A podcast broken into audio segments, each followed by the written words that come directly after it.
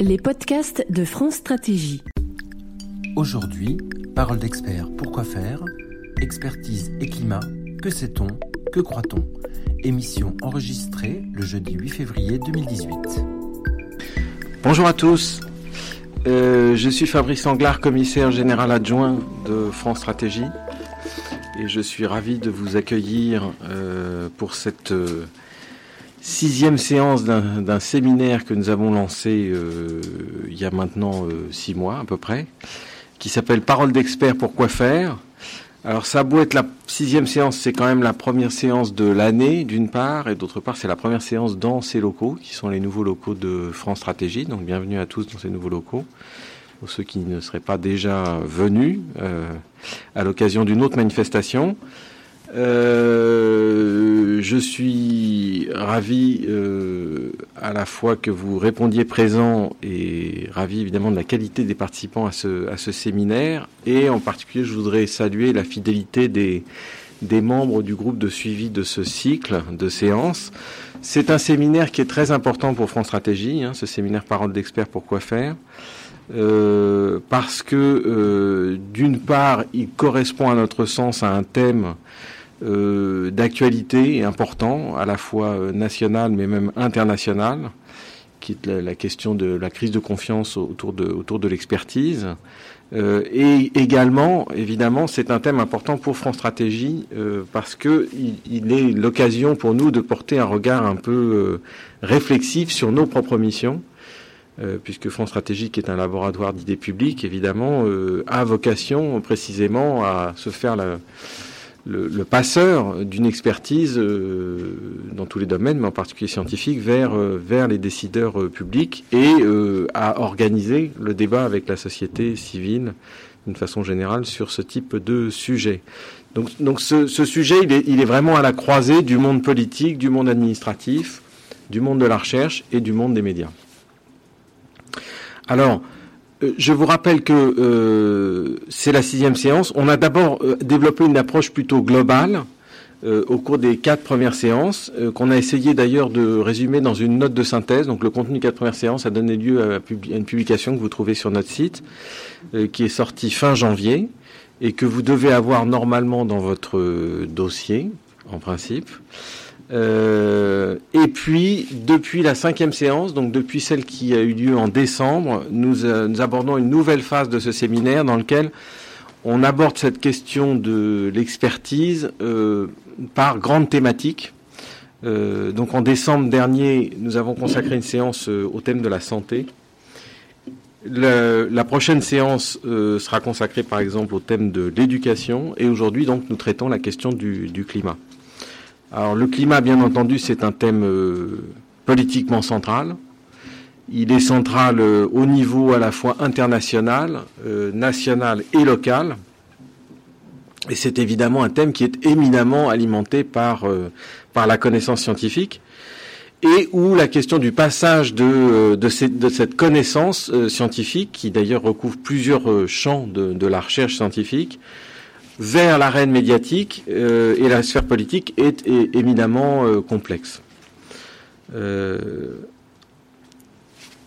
alors, bien entendu, tous les gens qui sont ici euh, présents pour ce séminaire le sont à des titres divers, mais chacun dans votre domaine, vous avez une part de, connaissances sur ce thème, et donc vous êtes bien entendu amené après disons, le temps d'intervention, puisqu'on va avoir des intervenants, qui, euh, à, euh, à, participer activement euh, à ce débat. Et, donc, après des, temps de présentation, eh ben, on, on, discutera tous ensemble. Et à cette occasion-là, je vous invite à chaque fois lorsque vous prendrez la parole, à vous présenter, à dire qui vous êtes et quel organisme éventuellement vous représentez, et à parler distinctement dans le micro parce que euh, toute notre session est en fait enregistrée. Elle est podcastée et donc on pourra euh, écouter euh, nos échanges sur Internet. Voilà. Je vais laisser la parole à Marie Légremont, qui travaille au département développement durable, qui va vous présenter donc la problématique de ce jour, comment va se dérouler la séance, et puis ensuite on arrivera à la première session. Bonjour à tous. Après plusieurs séminaires questionnant ce qui est recouvert par la notion d'expertise, aujourd'hui on va se pencher sur plusieurs cas concrets. Il y avait la santé la dernière fois, cette fois-ci le climat, qui nous pousse aussi à sortir du cadre franco-français.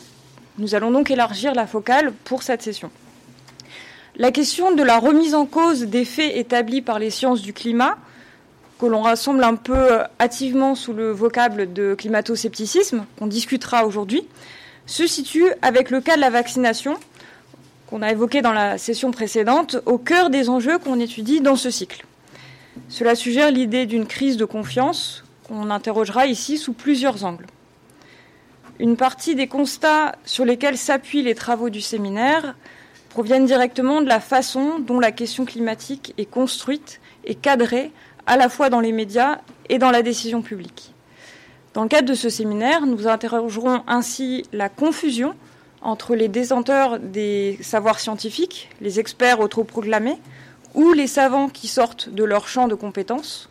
On interrogera aussi la diversification, la multiplication de la parole des experts, les incertitudes sur le statut de ceux qui prennent la parole à ce titre, la concurrence entre expertises, et puis aussi la création d'instances, d'agences chargées de construire une nouvelle interface entre savoir et pouvoir.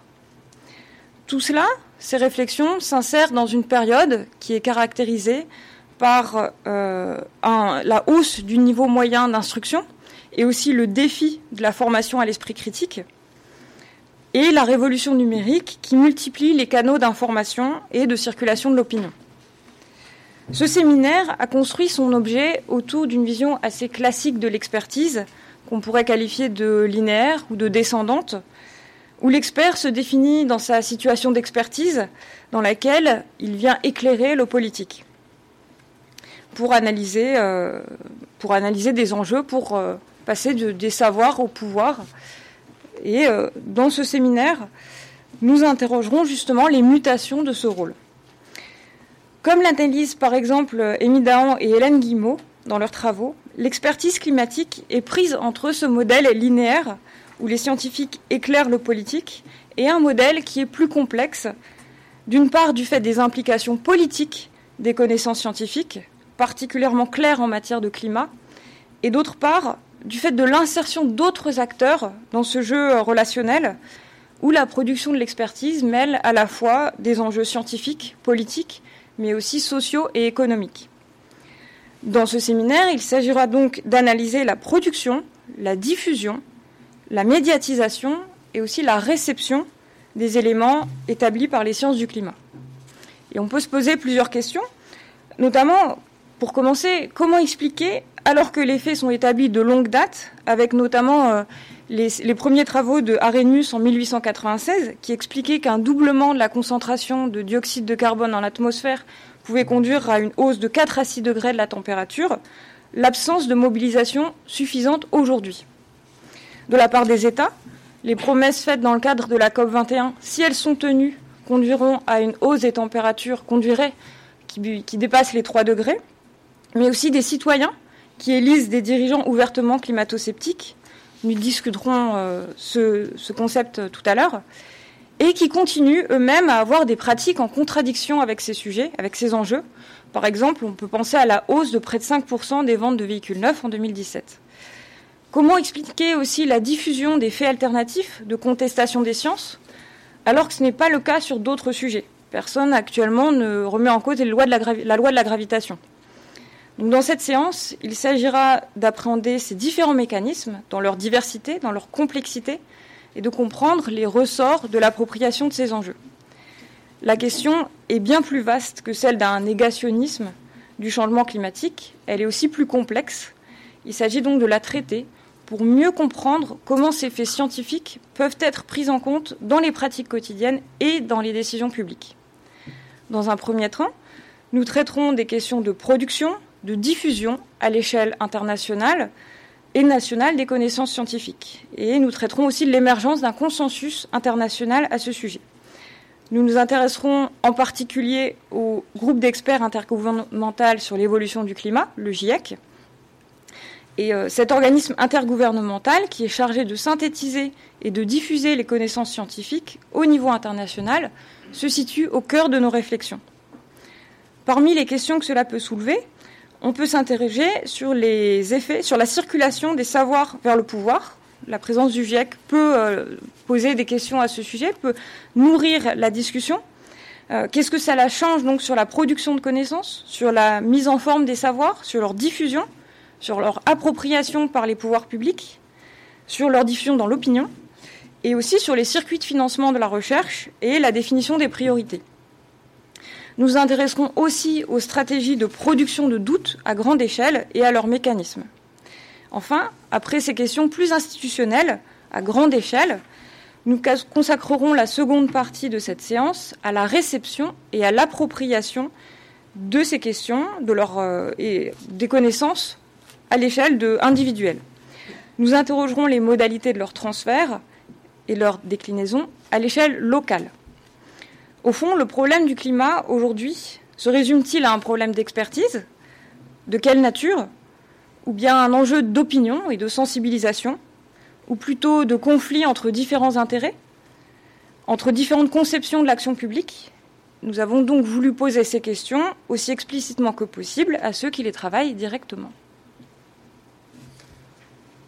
Voilà, donc euh, je vous propose de commencer par cette première session qui va nous emmener à peu près jusqu'à 3h30 euh, consacrée à l'expertise internationale et aux décideurs publics face au climat, où nous aurons trois interventions. Donc je vais rapidement présenter les trois intervenants. Donc d'une part, nous entendrons Valérie Masson-Delmotte, qui est paléoclimatologue, directrice de recherche au commissariat à l'énergie atomique au sein du laboratoire des sciences du climat et de l'environnement. Euh, Valérie Masson-Delmotte a obtenu en 2013 le prix Irène Joliot-Curie de Femme scientifique de l'année et surtout elle a pris la coprésidence du groupe de travail numéro un du GIEC euh, qui travaille sur les bases physiques du climat. Et elle nous fait l'honneur d'être membre du groupe de suivi de ce séminaire dans son ensemble. Euh, et elle va donc nous permettre aujourd'hui de faire le point sur la production des connaissances scientifiques en matière de climat et sur l'état des controverses euh, en la matière. Ensuite, nous entendrons Philippe Marbet ou Marbex, je ne sais pas, Marbet, qui est donc chargé de recherche au sein des unités Earth and Life Institute and Earth and Climate à l'Université catholique de Louvain, en Belgique. Il a été collaborateur de Jean-Pascal von Hippersel, qui est climatologue euh, vice-président du groupe de travail numéro 2 du GIEC, et il a également coordonné un rapport euh, coproduit par l'Université catholique de Louvain et Greenpeace sur l'impact des changements climatiques en Belgique. Et aujourd'hui, il va nous aider à appréhender cette institution singulière qu'est le GIEC, et les leçons qu'on peut en tirer éventuellement sur l'organisation de l'expertise scientifique d'une façon générale au service de la décision publique. Et puis enfin, nous entendrons Stéphane Foucard, qui est journaliste spécialisé euh, sur les questions scientifiques, aujourd'hui au journal Le Monde, où il suit en particulier les sciences de l'environnement. Il est l'auteur de plusieurs livres qui ont marqué en France le débat sur les questions climatiques, notamment un livre qui s'appelle Le populisme climatique, Claude Allègre et compagnie, enquête sur les ennemis de la science, paru en 2010, et puis un second qui s'appelle La fabrique du mensonge, comment les industriels manipulent la science et nous mettent en danger, qui date de 2013. Et donc aujourd'hui, on compte sur lui pour nous expliquer quel type de marchand de route, de doute, pardon, quel type de marchand de doute nous avons, euh, à, quel type de marchand de doute nous avons encore à faire en France et dans le monde, et, du coup, quelle, réponse on peut apporter à cette difficulté. Euh, je vous propose chacun d'intervenants d'essayer de, tenir votre intervention en, dix 10 minutes à peu près. Et donc je vous cède la parole, euh, Valérie. Alors je ne sais pas si ça fonctionne bien. Oui, euh, donc je vais me focaliser sur la partie production de connaissances et controverses scientifiques, en soulignant bien sûr qu'il y a un besoin croissant de connaissances scientifiques pour la prise de décision et la société, en particulier dans l'agenda 2030, l'accord de Paris, les objectifs du développement durable, l'accord de Sendai pour les risques de catastrophe et euh, Habitat 2 autour de la construction de villes résilientes par rapport au changement climatique et sobres en carbone. Et à côté de ces, enjeux pour la société, il y a aussi des recherches sur le climat, qui sont des recherches qui couvrent tout un spectre, qui vont d'un aspect très fondamental à un aspect beaucoup plus appliqué. Alors pour reprendre un peu euh, les mots-clés de France Stratégie, donc pour nous c'est observer, comprendre et anticiper hein, de la même manière. Les recherches sur le climat, c'est des observations in situ, euh, par télédétection, un travail sur les archives historiques et naturelles. la compréhension de processus et une approche théorique, des méthodes statistiques, par exemple, pour détecter des changements euh, dans les jeux d'observation, euh, et pour comprendre les causes des changements détectés, ce que nous on appelle l'attribution, euh, donc causes naturelles ou causes liées à l'influence de l'homme. Et puis tout un travail de modélisation théorique, numérique, avec une hiérarchie de modèles qui, ont une base physique, par exemple les, lois de la physique des fluides, des transferts radiatifs, mais qui s'appliquent à un système complexe qui lui-même produit des contre-réaction à toute perturbation, euh, ce qui fait à, la fois tout l'intérêt scientifique de cette thématique, mais aussi parfois la difficulté à la partager et à la faire comprendre. Donc au cours du temps, il y a bien sûr des progrès des méthodes. Typiquement, des modèles de climat de plus en plus fins peuvent représenter des phénomènes de petite échelle qui n'étaient pas représentés précédemment. Un exemple, l'effet des montagnes sur les précipitations, et euh, ne serait-ce que cet aspect-là, il va être crucial pour connaître euh, comment vont changer les ressources en eau à l'avenir autour des Alpes, par exemple. C'est caractérisé par une forte coordination internationale, en particulier par l'Organisation météorologique mondiale pour le programme euh, mondial d'observation de la Terre, en particulier sur des variables essentielles et sur le long terme. Le programme mondial d'études du climat qui coordonne les recherches internationales en sciences du climat, qui est très largement sous-financé, il a un budget extrêmement réduit alors qu'il joue un rôle clé pour articuler les recherches qui vont être ensuite euh, déclinées dans les différents pays avec des financements principalement nationaux et européens. Et puis enfin, euh, Future Earth, qui est une nouvelle organisation de la recherche rattachée à l'IXU, euh, qui coordonne des recherches pour la soutenabilité et une approche originale de co-conception de, questions de recherche avec les utilisateurs, donc qui vise à, décloisonner entre la société et le monde plus académique. Alors quelques chiffres. En sciences du climat, moi je dis qu'il y a toujours en gros 20 000 chercheurs dans le monde, à peu près 1000 en France. Donc les sciences du climat au sens large. Euh, si vous prenez les publications scientifiques dans les journaux à comité de lecture, on a aujourd'hui à peu près 20 000 publications par année avec le mot-clé changement climatique, et c'est en croissance constante. Euh, donc c'est une science de système complexe, les sciences du climat, mais qui est euh, à tort, je pense, présentée comme jeune parce que euh, mon analyse est qu'il y a eu une forte maturation des méthodes, du formalisation, pour étudier le, changement climatique en sciences du climat au cours des derniers 30 ans. Donc il y a des résultats très robustes. L'effet de serre de certains composés, les rétroactions dans le système climatique qui vont amplifier une perturbation initiale et causer la réponse du changement de température à la surface de la Terre. Euh, la gamme de, de, réponse de la température de la surface de la Terre pour un doublement de la concentration en dioxyde de carbone, on est sur une même gamme euh, de réponse que ce qui avait été établi à la fin des années 1970, hein, typiquement. Donc il y a des choses qui sont relativement robustes. Euh, un constat qui s'affine, donc un réchauffement qui est sans équivoque, aujourd'hui environ un degré de plus que à la fin du 19e siècle à la surface de la Terre une influence humaine sur le climat global qui est clairement établie, sur euh, la perturbation de la composition atmosphérique, sur le déséquilibre du bilan d'énergie de la Terre, sur l'accumulation d'énergie, donc le réchauffement de l'air en surface, le réchauffement des sols, la fonte des glaces et le réchauffement des océans en profondeur.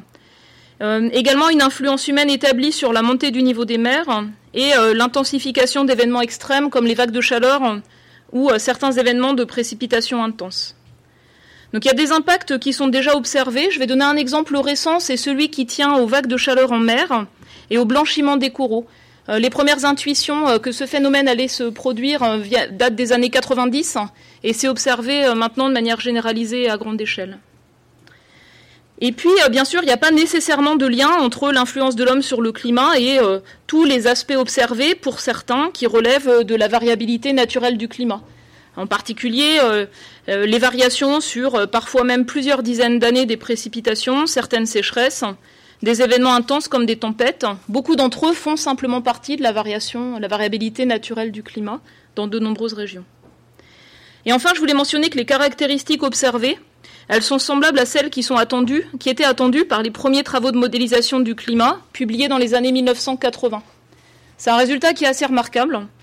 Par exemple, le fait que le réchauffement soit plus prononcé au-dessus des continents qu'au-dessus des océans, très fort euh, autour de l'Arctique, l'accumulation graduelle d'énergie en profondeur dans les océans, euh, le recul des glaciers, de la calotte du Groenland, la fonte du permafrost, la montée du niveau des mers, tout ça était attendu. Et euh, l'observation des tendances sur une quarantaine d'années est qualitativement et quantitativement similaire à ce qui était attendu à la fin des années 80. Alors, il y a des questions qui sont explorées par des travaux de recherche en cours avec parfois des résultats contradictoires, donc j'imagine que c'est une définition de controverse scientifique, c'est-à-dire ça fait l'objet de publications scientifiques qui ne sont pas convergentes parce que chacun utilise parfois des observations différentes, des concepts différents, des modèles différents. Donc ça fait partie pour moi des voies de recherche. Par exemple, le fait de discerner une influence humaine sur un événement ponctuel, euh, un ouragan de forte intensité, ou euh, un épisode de sécheresse. Donc là, il y a vraiment une, émergence de méthodes nouvelles. Et il n'y a pas encore un cadre méthodologique euh, reconnu par tout le monde. C'est un sujet extrêmement important parce qu'il a potentiellement des implications judiciaires sur une responsabilité sur les pertes et dommages. Alors un exemple récent, trois études américaines sur les pluies intenses de l'ouragan Harvey, qui a touché Houston au Texas, qui a fait des coûts extrêmement élevés, et trois études qui convergent avec des méthodes différentes pour indiquer qu'un tel événement devient plus probable dans un climat qui se réchauffe et que l'influence humaine, par le rejet de gaz à effet de serre, par des océans plus chauds, a pu contribuer typiquement à euh, une augmentation de 20% d'un tel cumul de pluie aujourd'hui, et qu'un tel événement à 3 degrés de réchauffement euh, pourrait se produire non pas une fois tous les quelques siècles, mais une fois tous les quelques années ou 5 à 10 ans. Ça, c'est trois articles très récents euh, qui, montre la maturation des, méthodes pour comprendre ce type d'événements ponctuels. De la même manière, il n'est pas encore possible d'avoir une estimation haute, une limite supérieure physiquement plausible pour la montée du niveau des mers. Et c'est une question qui revient souvent sur les stratégies de gestion du littoral. Euh, pourquoi? Parce qu'il y a d'abord une question sur euh, l'instabilité des calottes de glace, en particulier en Antarctique, qui reste difficile à évaluer. Et puis parce que euh, la montée du niveau des mers à l'échelle régionale, elle va aussi dépendre euh, de processus euh, océaniques régionaux qui rajoutent de l'incertitude. Et donc ça fait partie des, points durs sur les méthodes qu'on est capable de mettre en œuvre et sur l'attente de scénarios hauts plausibles pour préparer une, une, stratégie, par exemple, sans regret de gestion du littoral. Il y a encore beaucoup de questions sur l'information régionale pour l'adaptation à moyen et long terme, typiquement. Euh, il y a des questions sur euh, des rétroactions euh, à grande échelle du cycle du carbone, par exemple le réchauffement arctique, la fonte du pergélisol et les rejets de gaz à effet de serre associés. Qu'est-ce que ça va, en quoi ça va peser sur notre marge de manœuvre et sur les, efforts de réduction de nos émissions pour parvenir à stabiliser le réchauffement global à tel ou tel niveau? Donc ça, ça fait partie des choses qui restent des points durs, mais qui sont importants à tous les niveaux disons, de politique euh, climatique, je dirais. Mais il y a une différence majeure entre ce que j'essaie d'esquisser là, qui sont des, voies de recherche, euh, des, questions de recherche pour lesquelles il n'y a pas consensus euh, scientifique, pas complètement. Et ceux-là sont très peu exposés dans les médias, et en particulier dans les médias très grand public francophones, et des polémiques, hein, parfois autour d'individus, parfois autour d'expressions publiques et des mythes. Alors j'ai repris les mythes habituels sur le climat sur un site très bien fait qui s'appelle Skeptical Science, alors, je vous les liste, hein, le top 8. Euh, le climat a déjà changé dans le passé, c'est le soleil. Un climat plus chaud, c'est mieux. Il n'y a pas consensus. Hein. Le climat se refroidit, les modèles ne sont pas fiables, les données ne sont pas fiables, et les calottes polaires grossissent. Alors, deux illustrations par rapport à ces, euh, mythes habituels vis-à-vis euh, repris très largement, en particulier sur Internet, dans le monde anglo-saxon. Euh, et ce qu'on a en France, c'est généralement une répercussion un peu euh, retardée euh, de ces mythes ou de ces polémiques anglo-saxonnes. Il y a peu de créations innovantes de mythes en France. Deux citations de Donald Trump il y a quelques semaines dans une interview britannique. Alors je cite en anglais. There's cooling, there's heating. Look, it used to not be climate change. It used to be global warming. That wasn't working too well because it's getting too cold all over the place. Donc il suggère qu'on a changé les termes et qu'on est passé de réchauffement global à, euh, changement, euh, changement, climatique pour masquer le fait que ça ne se réchauffe pas partout, ce qui est faux. Euh, et d'ailleurs, le terme global warming a été introduit à l'époque par le gouvernement américain. Pardon, le terme climate change avait été introduit par le gouvernement américain parce qu'il considérait que c'était probablement un peu plus neutre que réchauffement climatique, qui était associé à peut-être une perception plus anxiogène. Deuxième exemple, toujours du même auteur. The ice caps were going to melt, they were going to be gone by now, but now they are setting records, they are at a record level. Donc il suggère que les calottes de glace hein, qu'on attendait comme se réduisant seraient aujourd'hui à un niveau record, mais en fait il y a un niveau record bas. C'est-à-dire que la banquise arctique continue à se rétrécir. La banquise antarctique, l'année dernière, a eu un épisode de recul très important, qui reste encore peu compris. Euh, la calotte du Groenland, elle continue à perdre de la masse, hein, et les données récentes montrent que la calotte antarctique continue aussi à perdre de la masse. Et donc là, ça illustre en fait toute la difficulté d'avoir une expression d'une opinion, d'une personnalité, interviewée, le, journaliste incapable euh, en temps réel de montrer que ces affirmations sont complètement fausses et vont à l'encontre des données même produites par les agences de recherche euh, financées par le gouvernement américain, par exemple.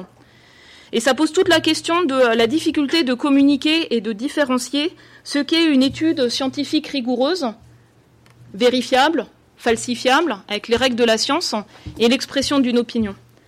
Donc il y a un enjeu majeur qui est celui de l'éducation. Euh, Pierre Léna porte par exemple avec la main à la pâte et euh, le partenariat des différentes académies des sciences, le projet d'un office pour un bureau pour l'éducation au climat, qui puisse former les enseignants, qui puisse fournir du matériel pédagogique euh, à jour en fait vis-à-vis des connaissances scientifiques. Donc ça, en gros, c'est pour, pour court-circuiter le temps habituel du passage d'informations de la recherche à l'enseignement et aux élèves. C'est un sujet, à mon sens, qui est essentiel, ce volet d'éducation-là. Il y a une question sur les sources d'informations, sur les méthodes. Comment pouvez-vous différencier ce qui est une opinion de ce qui est le résultat d'une analyse approfondie? À un moment donné, il faut pouvoir avoir les méthodes disponibles pour qu'une personne curieuse de bon sens puisse euh, comprendre comment on parvient à telle ou telle conclusion. Et en France, les ressources sur le web sont très diffuses. On a un morcellement du paysage de la recherche avec les universités, les instituts de recherche, euh, le ministère de la Recherche, etc. Comment trouver une source fiable d'informations sur le changement climatique en français Ça reste quelque chose de délicat. Donc l'Institut Pierre-Simon Laplace où je travaille a fait un gros effort d'avoir par exemple des questions fréquentes, des choses comme ça. Mais en fait, on a très peu de moyens. Et les moyens qu'on met à faire ça sont des moyens qu'on prend sur les moyens pour produire des connaissances nouvelles. Donc il y, a, aussi euh, un enjeu, je pense, qui est important à armer cette interface entre le monde de la recherche et la diffusion des connaissances par des spécialistes de la médiation, que nous ne sommes pas en fait. Euh, où est l'espace public pour expliquer les méthodes le CNRS, suite à des polémiques en France dans les années 2010, avait par exemple coordonné un livre qui s'appelait Le climat à découvert, pour expliquer les méthodes justement. Euh, le train du climat, c'était une occasion de rencontre directe, euh, chercheurs très grand public, pour justement parvenir à, à, cet échange. Et aux États-Unis actuellement, il y a de nouvelles initiatives de musées du climat à New York et dans de nombreuses autres villes pour justement jouer sur euh, la muséologie euh, et euh, la curiosité associée au musée et transmettre des connaissances scientifiques vis-à-vis du climat. Alors je vais terminer sur deux points. Le premier, c'est le fait d'être exposé à des critiques, et je pense que les autres intervenants rebondiront sur ce point. Il y a un côté très positif pour notre science. C'est-à-dire que ça a entraîné un renforcement de la rigueur de la démarche, de la transparence sur les méthodes, le libre accès aux données, sources, des algorithmes publiés en toute transparence pour qu'on puisse refaire les analyses, les calculs, les résultats. Euh, les codes des modèles, les méthodes de mise au point des modèles sont euh, de plus en plus euh, publiées et mises à disposition. Donc ça, c'est vraiment le côté, je dirais, positif du renforcement de la démarche scientifique, transparence, vérifiable dans ce domaine ça, c'était un point positif. Et par contre, une grande inquiétude euh, qui est la mienne et qui est la suivante. Est-ce que nous sommes prêts à réagir en cas de campagne massive de désinformation? Est-ce que nous avons les outils pour le faire? Aux États-Unis, par exemple, il y a un groupe de scientifiques volontaires qui a mis en place euh, une initiative qui s'appelle Climate Feedback et qui passe en revue des journaux, des journaux, des articles de journaux, les fait relire à cinq spécialistes et très rapidement, ils peuvent dire mais ça, c'est vraiment faux ça, c'est très, euh, ça reflète pas l'état des connaissances, etc. Donc un mécanisme où la communauté scientifique elle est en prise avec le fil de l'actualité pour réagir et fournir un antidote à euh, parfois des campagnes de désinformation.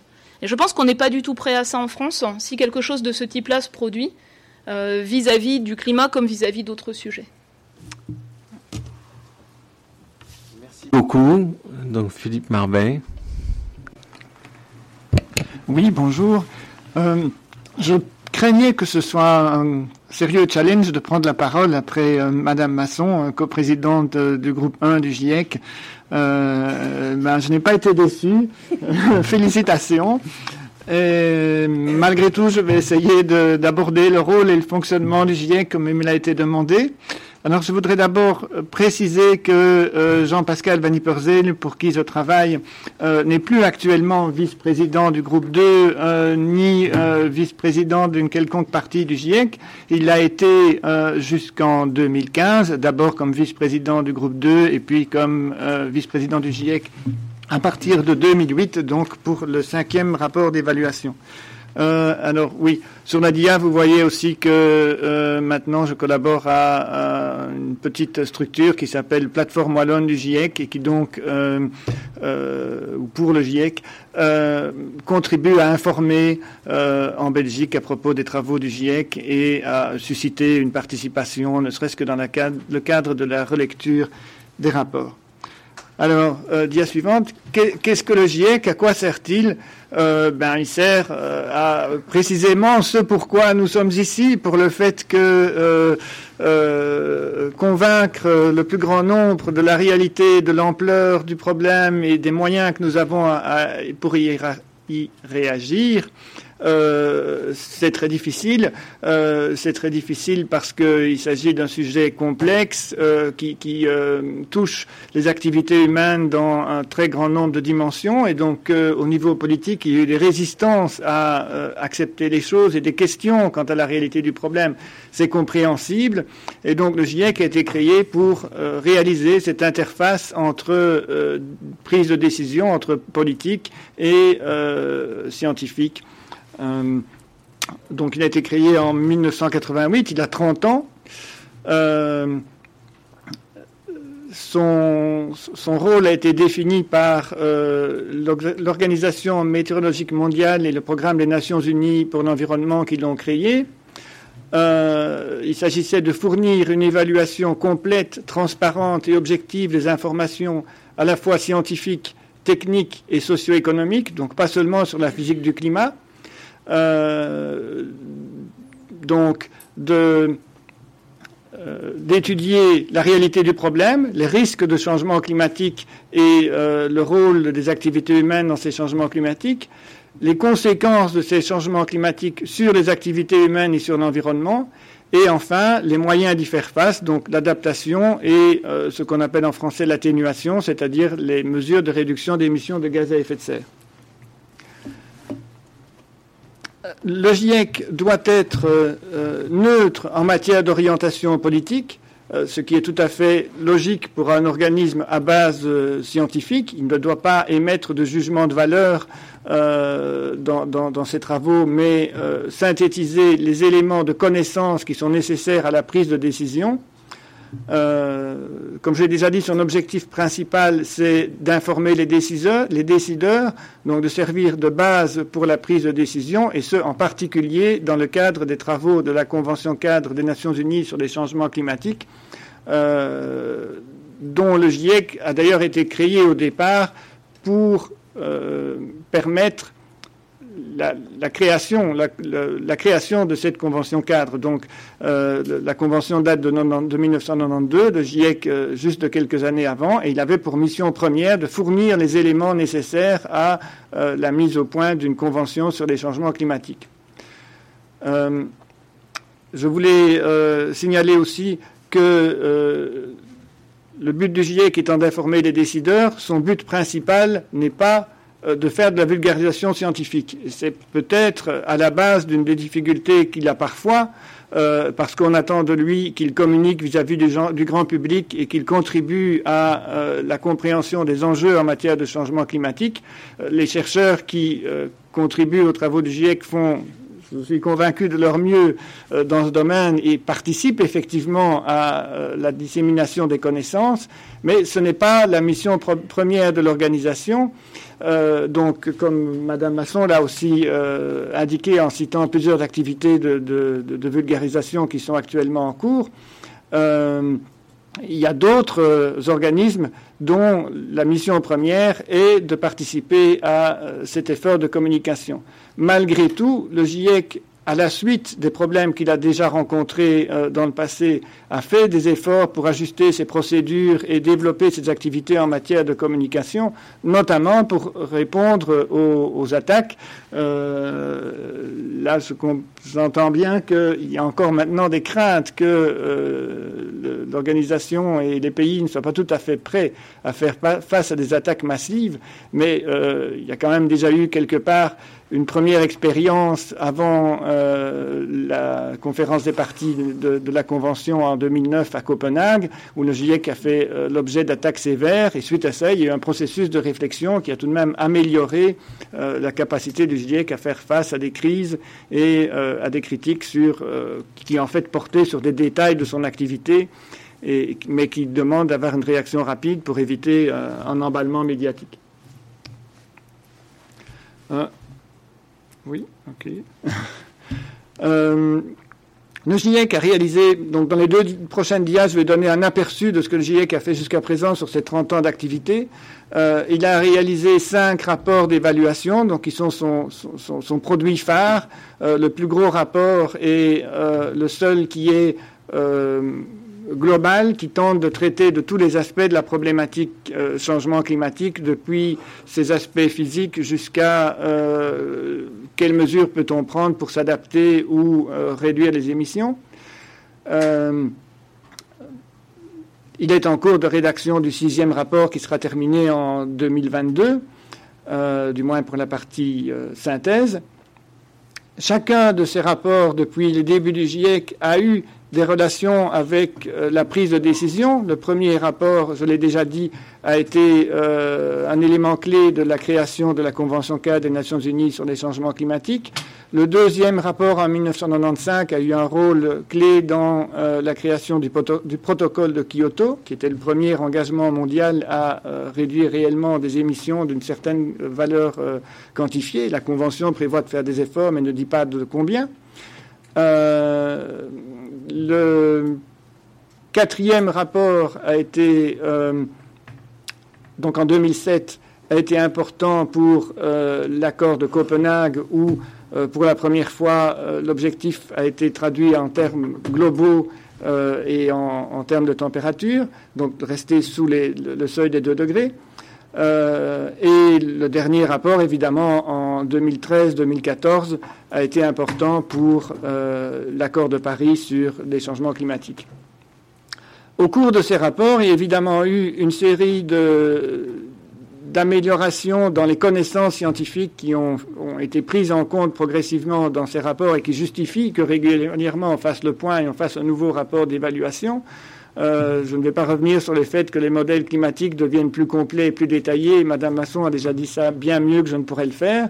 Euh, d'autres aspects sont que, avec le temps, on a pu attribuer plus d'attention aux aspects régionaux. Euh, parce que plus on veut aller dans le détail euh, régional, plus ça devient complexe. Il faut mieux connaître les processus en œuvre au niveau euh, physique notamment. Or, si on veut étudier des impacts, des conséquences pour les sociétés ou l'environnement, il faut avoir de l'information au niveau régional parce que la plupart de ces impacts sont des choses qui se passent à un niveau régional, voire local. Donc c'est toujours un travail en cours quelque part que d'affiner euh, la connaissance qu'on peut avoir au niveau régional. Les scénarios d'émission ont aussi été euh, de mieux en mieux étudiés et en particulier dans leur lien avec euh, le développement durable et donc en particulier les autres objectifs de développement durable des Nations Unies. Le, le, climat étant un des 17 objectifs adoptés, si je ne me trompe pas de mémoire, en 2015. Euh, euh, on, prend de mieux en mieux compte euh, dans les scénarios d'émission des liens entre ces autres aspects du développement humain et des changements climatiques. Euh, ce n'est pas la seule chose. Ces rapports d'évaluation font donc une grande synthèse tous les 6-7 ans actuellement, mais ce ne sont pas les seuls euh, produits du GIEC. Le, GIEC a également produit une douzaine de rapports spéciaux, euh, dont le prochain va sortir cette année au début du mois d'octobre. il a déjà bien été notamment ébruité dans la presse suite aux fuites des documents de travail. Il traitera des différents enjeux en matière d'impact et de scénarios de, de, la possibilité de maintenir le réchauffement sous un degré et demi. ce qui est une demande, je reviendrai peut-être dans une dia prochaine, de de, la Convention sur les changements climatiques suite à l'accord de Paris, donc c'est directement lié à l'accord de Paris. Il y a deux autres rapports spéciaux sur les océans et la cryosphère et sur l'usage des terres qui sont en cours de préparation. Et enfin, un dernier type important de rapport euh, sur lequel travaille le GIEC sont les rapports méthodologiques dont on n'entend pas souvent parler parce qu'ils euh, n'ont pas directement un usage pour le grand public, mais ils sont également très importants parce qu'ils fournissent les méthodes que les pays doivent utiliser pour rapporter leurs émissions, donc pour rendre compte de leurs émissions de gaz à effet de serre en fonction des activités euh, qui, sont réalisées dans les différents pays. Euh, ce groupe-là sortira également un rapport l'année prochaine qui met à jour les règles décidées en 2006. Alors, euh, le GIEC, euh, groupe intergouvernemental, euh, le mot intergouvernemental est vraiment à la base de ce qui fait la recette du GIEC. Donc il est important de voir quel est le rôle de chacun, le rôle des gouvernements et le rôle des scientifiques. Ce rôle est bien cadré dans les procédures du GIEC. Chacun a sa place. les scientifiques ont le dernier mot sur le contenu. Ils rédigent les les chapitres des rapports et le brouillon des résumés, euh, l'Assemblée plénière, c'est-à-dire euh, l'Assemblée des délégués des États membres, euh, de son côté, décide des grandes lignes du contenu des rapports. Donc ça, ça peut être une limite du GIEC au sens où on ne fera pas, les scientifiques ne feront pas une synthèse sur un sujet qu'on leur a interdit de traiter.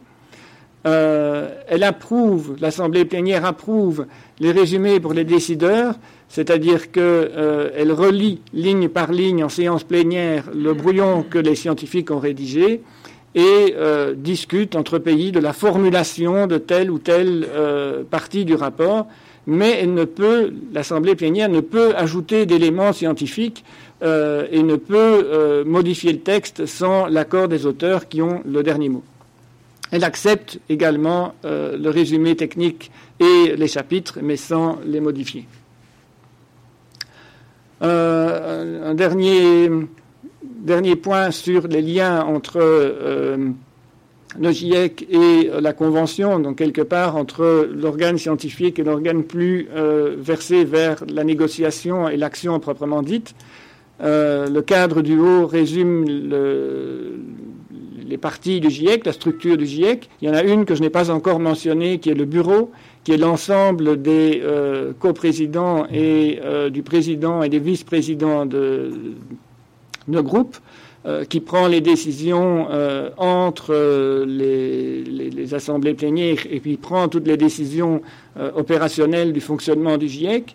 Le GIEC a trois groupes de travail qui sont en lien avec ces, objectifs que j'ai déjà mentionnés, donc les changements climatiques, l'impact et l'adaptation et les réductions d'émissions.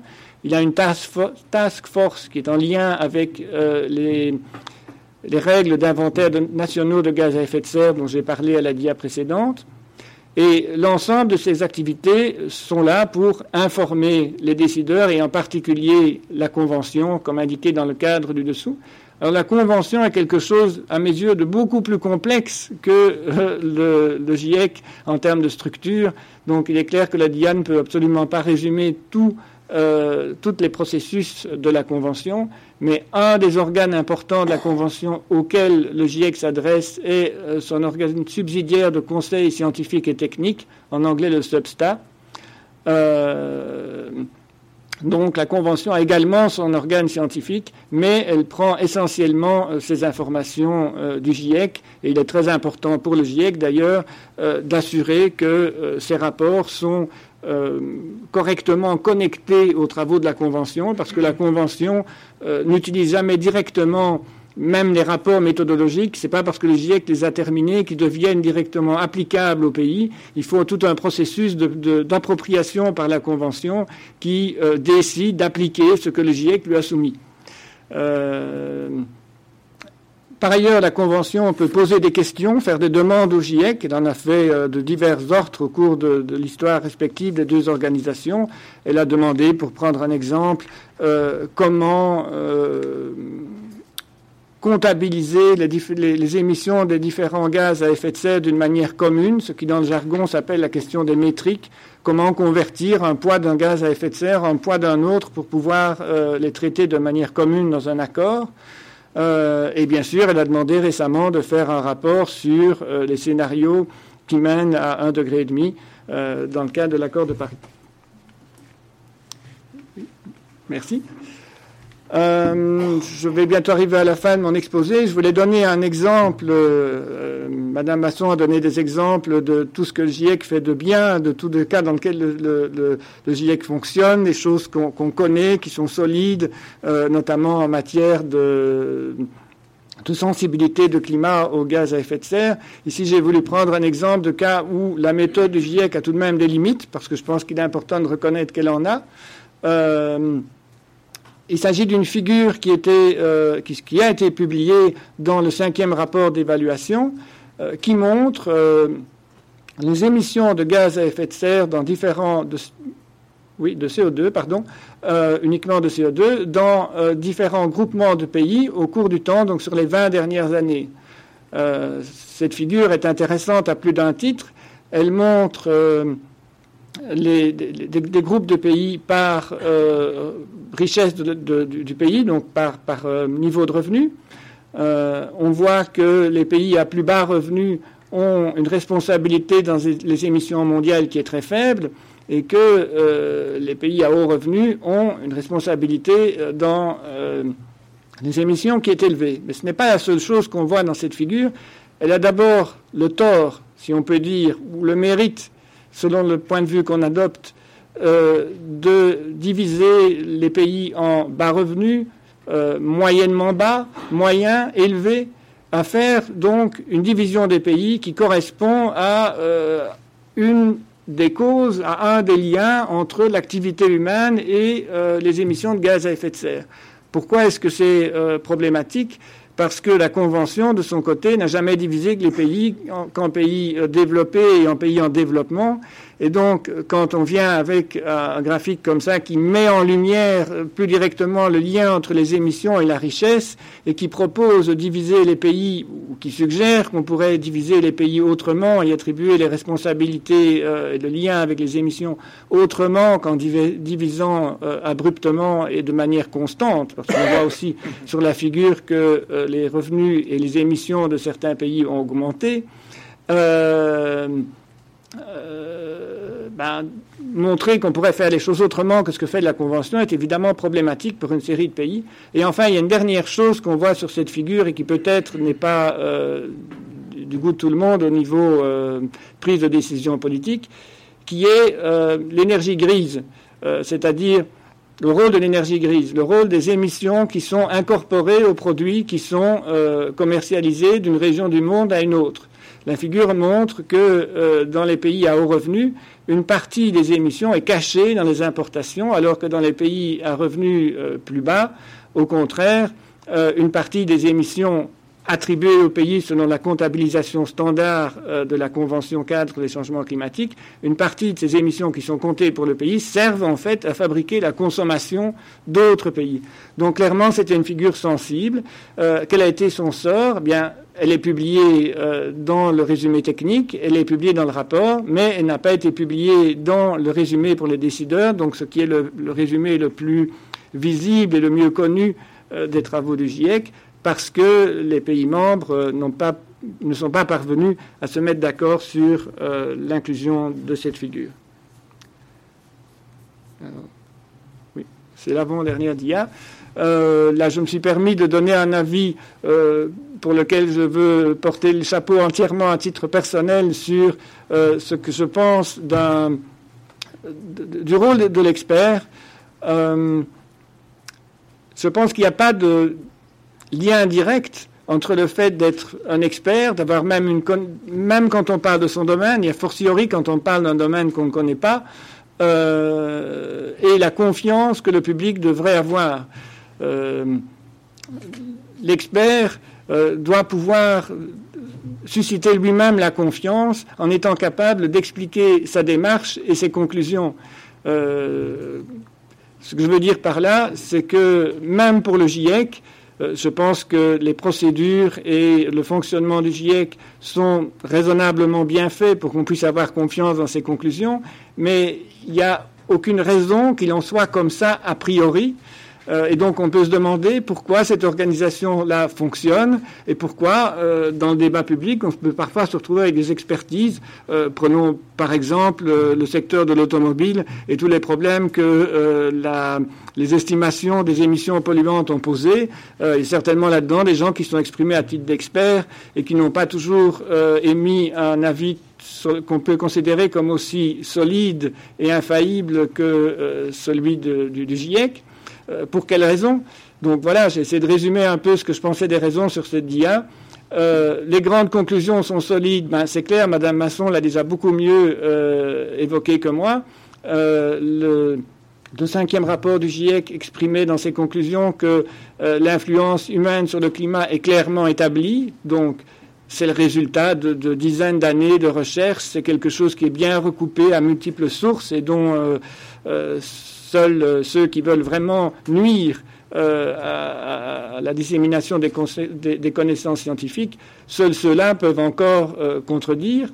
Malgré tout, il y a quand même des erreurs qui se cachent dans les rapports du GIEC de temps à autre, très rarement, mais c'est une organisation humaine, y en a beau relire le travail autant de fois qu'on veut, il y aura toujours bien une phrase quelque part qui va échapper à l'attention. En tout cas, je pense que le risque existe. Et donc, mon, impression est que la fiabilité des rapports, mais c'est quelque chose qui est euh, le résultat d'un acharnement permanent. Et que si pour l'instant il n'y a eu que de rares erreurs et que les conclusions sont solides, mais c'est dû euh, à, la conscience et au sérieux de, milliers de chercheurs qui ont travaillé là-dessus depuis des dizaines d'années et qui ont assuré, en corrigeant patiemment ce qui pouvait euh, ne pas être clair ou, poser question, euh, que cette fiabilité se crée progressivement. Dans le cas du GIEC, euh, c'est clairement les procédures de relecture des rapports contribuent à limiter sérieusement la probabilité que des erreurs passent inaperçues mais euh, c'est un processus complexe quand vous avez des milliers de rapports, pardon, des milliers de, commentaires sur un rapport, mais il faut toute une structure pour euh, tenir compte de ces milliers de commentaires, de savoir ce qui est important, ce qui ne l'est pas, et d'aboutir à ce que, en définitive, euh, les corrections soient faites au bon endroit, sans passer de nombreuses années sur des, des, remarques qui sont moins fondamentales. Oui, un dernier commentaire à ce propos, et que je pense que l'indépendance du financement de l'organisation euh, est une chose importante, et le financement du GIEC est un, sujet qui pose question actuellement, donc je pense que maintenir le financement par les gouvernements, et en tout cas maintenir l'indépendance du GIEC contre vents et marées et difficultés financières est une chose importante, et maintenir aussi euh, euh l'indépendance et la, capacité de, chercher, euh, pour chercher euh, des scientifiques, doit être maintenue. Euh, il y avait dans les questions que j'ai reçues pour la préparation de ce séminaire des questions à propos des liens entre l'évolution de la recherche et la, production de, connaissances sur le climat. Je pense que ce qui maintient le sérieux des, conclusions en matière de climatologie, c'est notamment d'avoir des chercheurs qui sont juste payés pour chercher et pas payés pour obtenir un résultat précis tel que les potentiels d'adaptation dans telle ou telle région qui sont aussi nécessaires, mais, il faut de tout.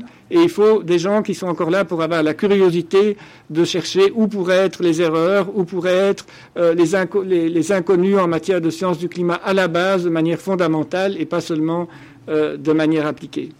Voilà, je crois que je n'avais plus. Oui, je vais passer cette dia et passer à la toute dernière. Merci.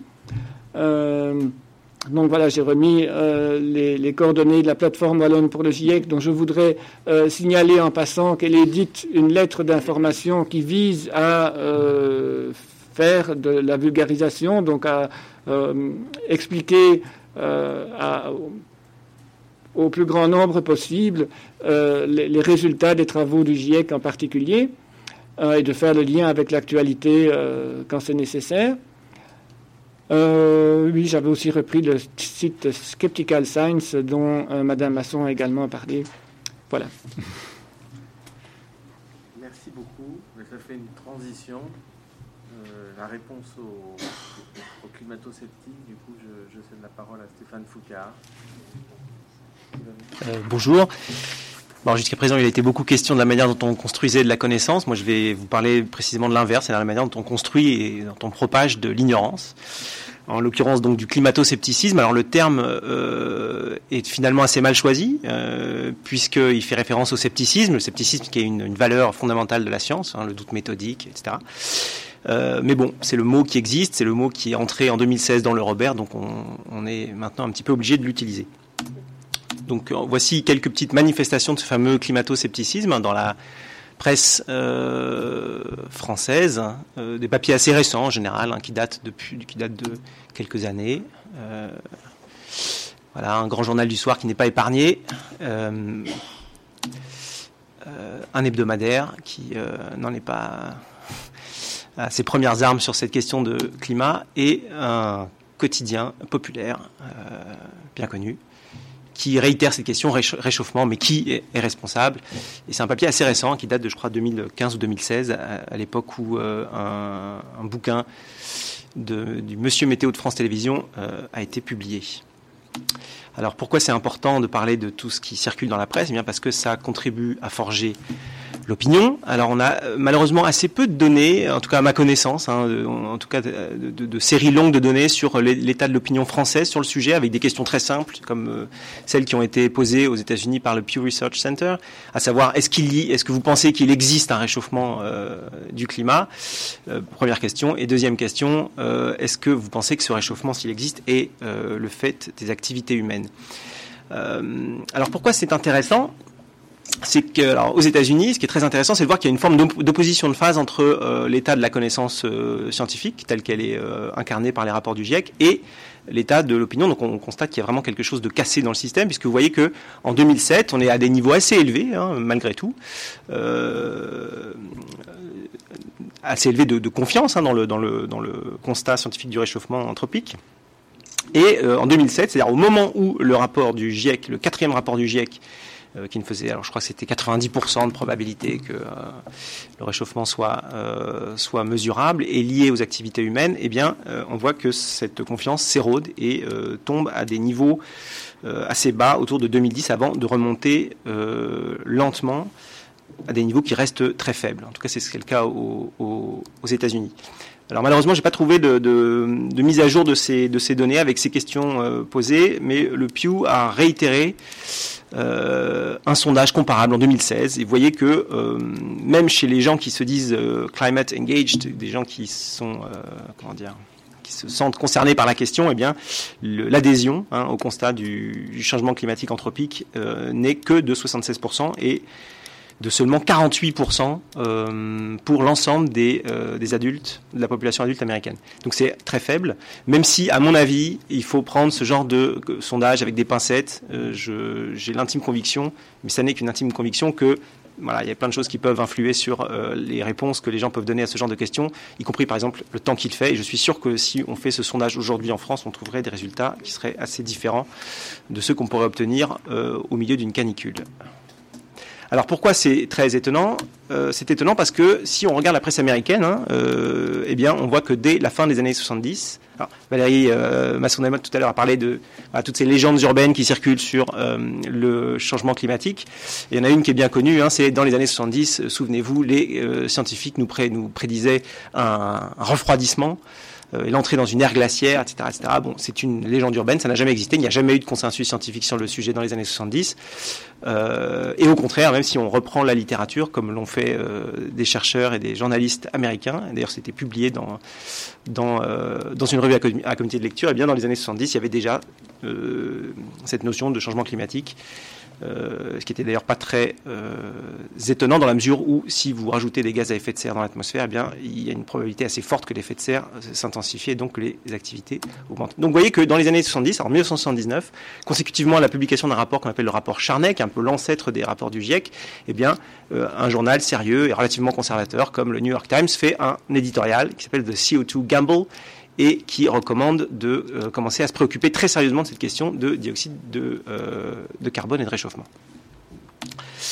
Euh, tout ça pour vous dire en deux mots que le climato-scepticisme n'est pas consubstantiel de la science climatique, que c'est une création, qu'il est né hein, à une certaine époque, et on voit même que en France, dans un livre publié en 1987 par un célèbre géochimiste, euh, qui est aujourd'hui un des chefs de file, ou qui était un des, chefs de file du climato-scepticisme français, eh bien, euh, la question du changement climatique était évacuée d'une phrase En brûlant des combustibles fossiles, l'homme a, fait, a augmenté le taux de gaz carbonique dans l'atmosphère, ce qui fait par exemple que depuis un siècle, la température moyenne du globe a augmenté d'un demi-degré.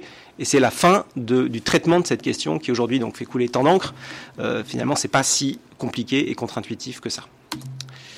Alors comment est-ce que le climato-scepticisme est né? Alors ça, c'est, euh, je vais vous répéter des choses que certainement vous savez déjà et qui ont, fait l'objet d'un livre célèbre que Jacques Trainer connaît très bien puisqu'il l'a traduit, euh, qui est un livre de deux historiens des sciences américains, Naomi Oreskes et Eric Conway, qui ont euh, fait un petit peu un travail de, de, philologie de cet argumentaire climato-sceptique et qui ont identifier euh, en quelque sorte sa naissance à la fin des années 80 aux États-Unis. Hein. Les États-Unis sont vraiment, euh, comme le disait tout à l'heure Valérie Masson-Delmotte, sont vraiment un peu la terre sainte hein, du climato-scepticisme. C'est là que tout euh, a commencé et depuis cette source a ensuite essaimé vers le reste du monde et l'Europe en particulier.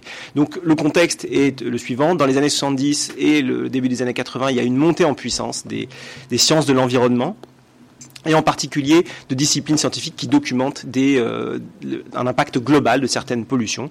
Euh, un des plus célèbres, c'est bien évidemment les CFC, hein, les chlorofluorocarbures qui détruisaient et qui détruisent toujours encore euh, la couche d'ozone stratosphérique et qui a conduit au protocole de Montréal en 1987.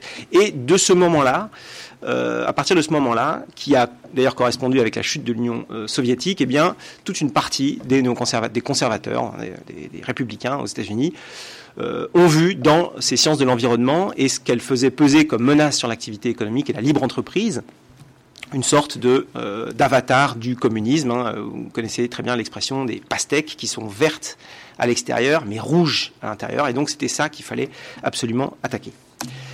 Alors, euh, là encore, c'est la suite du travail de Naomi Oreskes et Eric Conway que je, que je vous résume. Hein. En 1984, donc il y a trois physiciens américains qui montent un think tank, le George Marshall Institute, pour défendre euh, le projet de Reagan de guerre des étoiles, hein, bien connu. Et puis, peu à peu, euh, ce think tank va être euh, réinvesti d'une nouvelle mission. Alors voilà, les trois, fondateurs de ce think tank, on pourrait dire les trois pères du climato-scepticisme, hein, Robert Jastrow, Frederick Seitz et Bill Nierenberg, qui sont trois physiciens, et on voit souvent d'ailleurs des figures de physiciens parmi les climato-sceptiques. Je sais bien. Moi-même, étant de formation euh, euh, physicien, je suis, euh, je peux dire ça avec beaucoup de, confort et, je n'en veux pas aux physiciens qui sont présents ici nombreux, j'en suis sûr, y compris Jacques Trainer, malheureusement est physicien lui aussi. des très bons physiciens, bien sûr. L'un a été même, si ma mémoire est bonne, le président de l'Académie des sciences américaines. Bref, donc le prestige scientifique de ces trois pères fondateurs du climato-scepticisme a permis de lancer comme ça ce, grand mouvement euh, qui n'en a pas fini euh, de marquer les opinions. Euh, alors comment est-ce que tout ça s'est produit à partir des années 80 et 90 Eh bien, on y reviendra peut-être. Les instruments, ils sont assez classiques, hein. ils ont été réutilisés par toute une variété d'industriels. et ils sont toujours aujourd'hui mobilisés par une variété d'industriels. Il s'agit d'une part, par exemple, de euh, recruter des pseudo-experts, des gens qui vont se présenter comme des experts auprès, par exemple, des médias, ou qui vont s'exprimer avec euh, ce statut d'expert alors qu'ils ne le sont pas, dans le sens où ils ne publient pas de manière active des données nouvelles et originales dans la littérature savante sur ces questions. Euh, il, a, il a fallu également financer des organisations, des think tanks, des organisations professionnelles, pour qu'elles propagent ce discours. Alors il y a un travail qui a été fait par un sociologue américain qui s'appelle Robert Bruhl, qui, qui a publié ça dans une, dans une revue scientifique et qui a repris l'intégralité de. Alors déjà, il a, identifié une quarantaine d'organisations qui ont propagé ces discours climato-sceptiques euh, euh, aux États-Unis euh, entre 2003 et 2010 et il a euh, épluché en fait les documents euh, comptables et fiscaux de ces entreprises, de ces organisations quand euh, ces documents étaient disponibles et il a pu établir le fait que tout ce petit monde était financé à hauteur de euh, quelques 900 millions de dollars par an euh, au cours de cette période entre 2003 et 2010. Ça ne veut pas dire que tout cet argent a été investi uniquement dans la lutte euh, contre les sciences du climat et la propagation du climato-scepticisme, mais ça veut dire que toutes, ces, organisations dont le climato-scepticisme était un, des axes majeurs euh, d'action, ont reçu cette somme-là chaque année, ce qui n'est pas rien.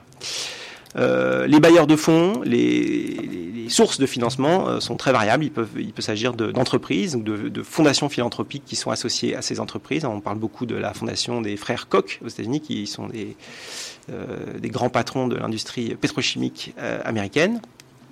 Mais il y a toute une, une variété de sources de financement possibles. Bon, ça, on en a déjà parlé, je vais faire très vite. Euh, il y a, alors, dans sur la question climatique, il y a moins qu'ailleurs certainement aussi un, instrument qui est très utile, qui est de, voilà, de chercher à euh, obtenir l'onction d'une publication dans les revues scientifiques, c'est-à-dire de créer du, du, du contentieux, euh, essayer de venir chercher des, euh, des, euh, des, des éléments de controverse ou de débat sur des, des études qui sont un peu emblématiques, sur lesquelles on va appuyer lourdement. Par exemple, la, fameuse courbe de Michael Mann, euh, et qui est la première courbe publiée dans les années 90 sur euh, une reconstruction des températures de l'hémisphère nord depuis le Moyen Âge, et qui a été absolument pilonnée. Aujourd'hui, je pense qu'il est à peu près impossible pour quelqu'un de chercher quelque chose de fiable sur cette courbe en cherchant uniquement sur Internet, par exemple, puisque tout ce qu'on lit à peu près partout euh, est que c'est une courbe qui est faussée, qui est truquée, qui a été retirée de la littérature, qui a été retirée des rapports du GIEC, etc., etc. Donc il y a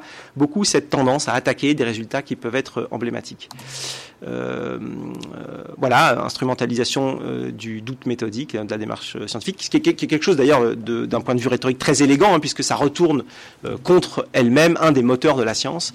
Évidemment, tous les chercheurs sont des sceptiques dans l'âme, mais jusqu'à un certain point. C'est-à-dire qu'au-delà de ce point-là, eh bien, le scepticisme se retourne contre la démarche scientifique. Voilà, et surtout, euh, et surtout investir, s'attaquer ou plutôt euh, entreprendre des gens comme moi euh, qui ont des journalistes, hein, donc euh, qui ont comme réflexe euh, de professionnel d'essayer de toujours mettre en balance euh, et d'adopter un traitement contradictoire quand ils couvrent une, un sujet, et ce qui est très lié d'ailleurs à la culture des journalistes. Les journalistes sont plutôt de culture juridique, historique, etc. Où euh, voilà, la vérité euh, euh, en droit se construit par la confrontation des points de vue.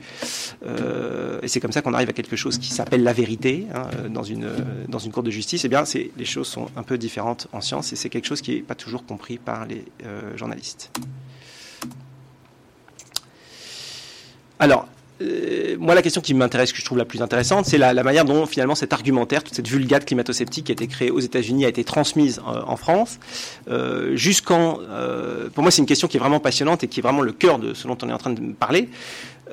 Jusqu'en 2005-2006, le terme climato-sceptique n'existe pas en langue française. Il y a un terme qui s'appelle qui, anglophone, un climate skeptic, qui n'a jamais été traduit, qui n'est pas utilisé, on ne le trouve nulle part. Ce terme est utilisé pour la première fois par un blogueur en, mi- en 2006 euh, un blogueur du nom de Charles Muller qui euh, voilà, est le premier à traduire euh, ce terme euh, en langue française et qui va ouvrir un blog qui va agréger, traduire et euh, euh, importer en quelque sorte toute cet argumentaire euh, climato-sceptique euh, sur la blogosphère française. Avant la publication de ce blog, il n'existe, comme je vous l'ai dit, rien. Il n'y a pas de livre, à part un livre qui est tout à fait anecdotique d'Yves Lenoir hein, sur les anticyclones mobiles polaires, qui est une des rares inventions climato-sceptiques françaises, hein, avec un géographe qui s'appelait Marcel Leroux, et qui a inventé cette notion d'anticyclone mobile polaire, qui était en, en réalité le fruit d'une lecture erronée des cartes météo, euh, des cartes de Météo France. Hein. Il confondait en fait les anticyclones et les dépressions, ce qui est problématique quand on essaie de s'intéresser à ces questions. Bref. Donc, à part ce livre de 2001, Climat de panique d'Yves Lenoir, eh bien, il n'y avait pas de, production euh, éditoriale euh, climato-sceptique en France. Donc, ce terme apparaît sur le web et il me semble que c'est quelque chose qui mérite vraiment d'être noté dans la mesure où c'est aussi quelque chose qui raconte quelque une, tendance de l'époque euh, sur la manière dont se créent et se diffusent les idées. Il y a une forme d'inversion en fait des rapports d'autorité puisqu'on voit que euh, et ça, euh, Valérie Masson-Delmotte l'a très bien raconté dans un, livre récent, il y a une, tendance, y compris chez certains scientifiques, parce qu'il faut bien se rendre compte que la plupart de, ceux qui ont pris la parole de manière très euh, virulente en attaquant les sciences du climat sont eux-mêmes des scientifiques. Et c'est ça qui est très, perturbant quelque part, et qui d'ailleurs invalide, à mon avis, l'idée qu'en en formant la population, c'est en, en en éduquant les gens à la démarche scientifique, à la science, etc., on va pouvoir lutter contre ça. À mon avis, c'est pas aussi clair que ça, puisque euh, un des hauts lieux du climato-scepticisme en France jusque très récemment, c'était l'Académie des sciences. On ne peut pas imaginer un lieu, un cénacle où les gens sont euh, plus scientifiques qu'à l'Académie des sciences françaises. Bref. Euh, tout ça pour vous dire donc que climato-sceptique a été inventé sur Internet par un blogueur tout à fait inconnu du grand public et que le mot est entré en 2016 dans le Robert, ce qui veut dire qu'en une décennie, un mot qui naît sur Internet et qui euh, véhicule une, une, vulga tout à fait trompeuse, eh bien, euh, va entrer dans la langue. Alors un exemple d'inversion du rapport d'autorité dont je vous parlais à l'instant, qui, moi m'amuse toujours, c'est une, tribune publiée par le journal Le Monde le 22 mai 2010 sous la signature d'un grand géochimiste, encore une fois, un médaille d'or du CNRS, etc., etc. Et ce grand géochimiste, dans, ce paragraphe, dans le paragraphe de cette tribune, cite une liste de chercheurs en sciences du climat qui sont d'accord avec l'idée que le réchauffement s'est arrêté. Hein, une autre de ces légendes urbaines dont parlait Valérie Masson-Delmotte tout à l'heure. Et euh, cette liste de, scientifiques, si on l'entre euh, dans Google telle qu'elle, dans l'ordre, pour savoir d'où elle vient, et c'est un exercice que j'ai fait avant que, la, avant que la, tribune soit publiée dans le monde, donc euh, le texte n'existait pas encore, la tribune n'était pas rendue publique, eh bien on se rend compte que cette liste exacte de euh, scientifiques, dans le même ordre, a été publiée sur un blog de quelqu'un que personne ne connaît ici, euh, qui a affecté à ces chercheurs cette, euh, opinion qui serait la leur, selon laquelle le changement climatique se serait arrêté en 1998. Alors, par chance, quand on fait, les, philologues aiment bien faire ça, repérer un petit peu des petites, des petites anicroches sur les discours ou sur les mots pour essayer de, tirer le fil des inspirations, eh bien, par chance, sur ce blog, il y avait une faute d'orthographe sur le nom de famille de l'un de ces chercheurs, Jochem Marotk, qui en réalité s'appelle Jochem Marotske, il manquait un Z, eh bien, cette faute d'orthographe se retrouve dans la tribune publiée par Le Monde sur, euh, sur le changement climatique. Donc vous voyez que là, il y a une forme de blanchiment. Vous avez un journal respectable et sérieux euh, qui publie sous la plume d'un grand scientifique français quelque chose qui, en réalité, a été inventé de toutes pièces euh, par un blogueur et mis en ligne sur Internet. Alors, rapidement, l'avenir du climato-scepticisme. Bon, à mon avis, voilà, les choses étant ce qu'elles sont et euh, les manifestations de plus en plus évidentes du réchauffement euh, vont certainement conduire à éroder euh, le climato-scepticisme, en tout cas tel qu'il existe aujourd'hui. À mon avis, la probabilité est forte pour que toute cette, cette population climato-sceptique se réinvestisse dans de nouvelles, croisades, et en particulier dans celle de la géoingénierie. C'est-à-dire de dire, c'est vrai, finalement, vous aviez raison, euh, le changement climatique est réel, il est provoqué par l'homme, il est problématique, mais maintenant qu'on en est, rendu euh, ici, eh bien, il n'y a plus qu'une seule solution, c'est de trouver des solutions techniques. Et il y a plein de solutions techniques qui sont aujourd'hui explorées. Euh, même si elles sont assez glaçantes parfois. Hein, euh, on pense même par exemple à diffuser des particules de soufre dans la haute atmosphère pour réfléchir une partie du rayonnement, ce genre de choses, euh, qui ne réglerait qu'une toute petite part du problème. Voilà, merci de votre attention.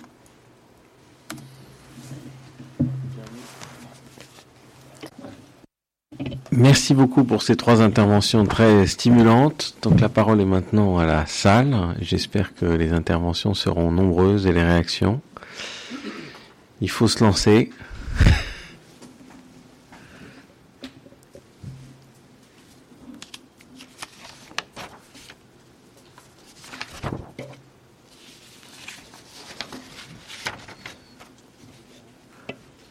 Vas-y, vas-y, Daniel.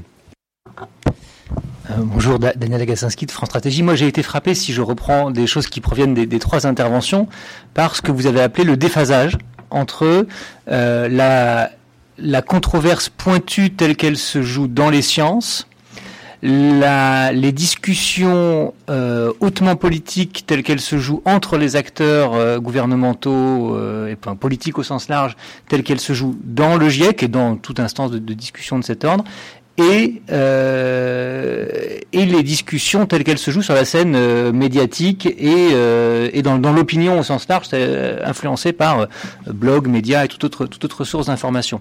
Alors, c'est sans doute quelque chose qu'on retrouverait aussi sur d'autres sur d'autres terrains, mais mais comment est-ce qu'on peut si on essaye de réfléchir à ce qui peut évoluer, euh, rapprocher finalement ces trois, ces trois arènes, ces trois scènes, ces trois conflits qui se jouent ni, ni au même endroit, ni sur les mêmes questions, euh, mais qui ont, qui ont l'air de, comment dire, je, je, je, je, pense en marchant là, donc j'hésite un peu à ce que, sur ce que je veux dire, mais euh, est-ce est qu'il y a une manière de sortir, de, de rapprocher les, les enjeux, de faire que soit communiqué de la manière la plus lisible possible euh, la distinction entre ce qui est certain et ce qui est incertain, la distinction entre ce qui relève de la connaissance et ce qui relève de conflits entre euh, des puissances, et puis euh, la, façon dont l'opinion peut se réapproprier les, peut se réapproprier ces questions. C'est un peu flou à ce stade, peut-être que je, je maturerai ma question plus tard, mais j'insistais sur ce déphasage qui ressort vraiment des, des trois des trois propos que vous avez tenus.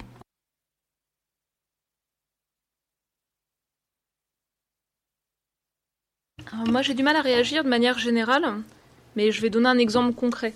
Par exemple, dans les discussions qu'on a eues pour préparer le sixième cycle d'évaluation du GIEC avec les représentants des différents pays, le sujet le plus sensible, c'est celui des pertes et dommages. C'est celui qui n'est pas traité par l'accord de Paris. Euh, c'est un sujet qui est difficile de beaucoup de points de vue, y compris sur euh, la manière de l'évaluer, la manière euh, d'évaluer les responsabilités.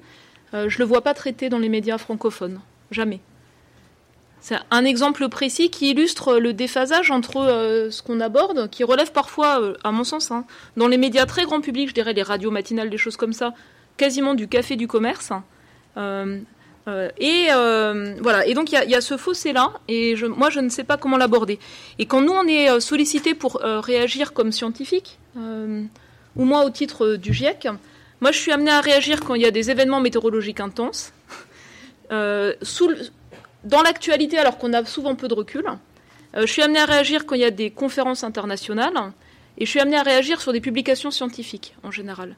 Et ça, ça ne permet pas d'aborder des sujets de ce type-là qui rentrent pas, qui rentrent souvent pas dans aucun de ces cadres-là. Et c'est une question que je me pose en fait. Euh, il me semble que les médias publics britanniques, la BBC par exemple, a une capacité à organiser, y compris sur la radio, euh, des débats de très haut niveau sur des sujets d'actualité euh, scientifique et politique euh, sans équivalent en France. Euh, et je dois souligner mon immense frustration de mère de deux jeunes filles et de citoyennes sur le niveau des émissions scientifiques sur les médias publics, hormis la radio, voilà, hormis la radio publique.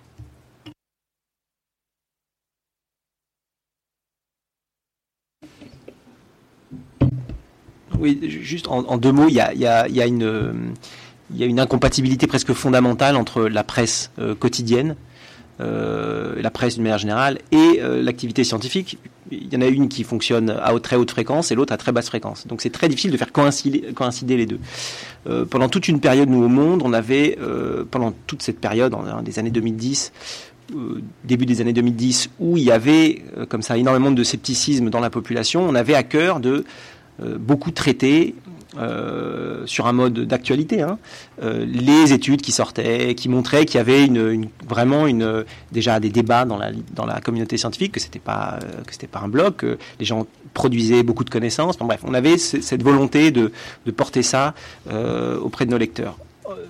Avec le recul, je me demande si finalement tout ça n'a pas été compris à l'envers. C'est très difficile de de, dans un article de, trois feuillets, d'essayer de, dire à la fois ce qu'on sait, ce qu'on ne sait pas, ce qu'on qu'on croit savoir, le résultat de l'étude qu'on essaye de traiter et d'identifier les forces et faiblesses de l'étude en question. En fait, c'est presque impossible. Et donc, on est forcément contraint de simplifier, de faire des raccourcis, d'aller vite, euh, et, et on se retrouve parfois avec des paradoxes on fait un papier, les scientifiques sont très contents, il est formidable votre papier, et les climato-sceptiques sont très contents aussi, c'est formidable votre papier, parce que ça montre bien qu'en en fait on sait rien de tout ça. Les gens sont pas d'accord, c'est le bordel, les gens disent n'importe quoi, ils se contredisent, etc.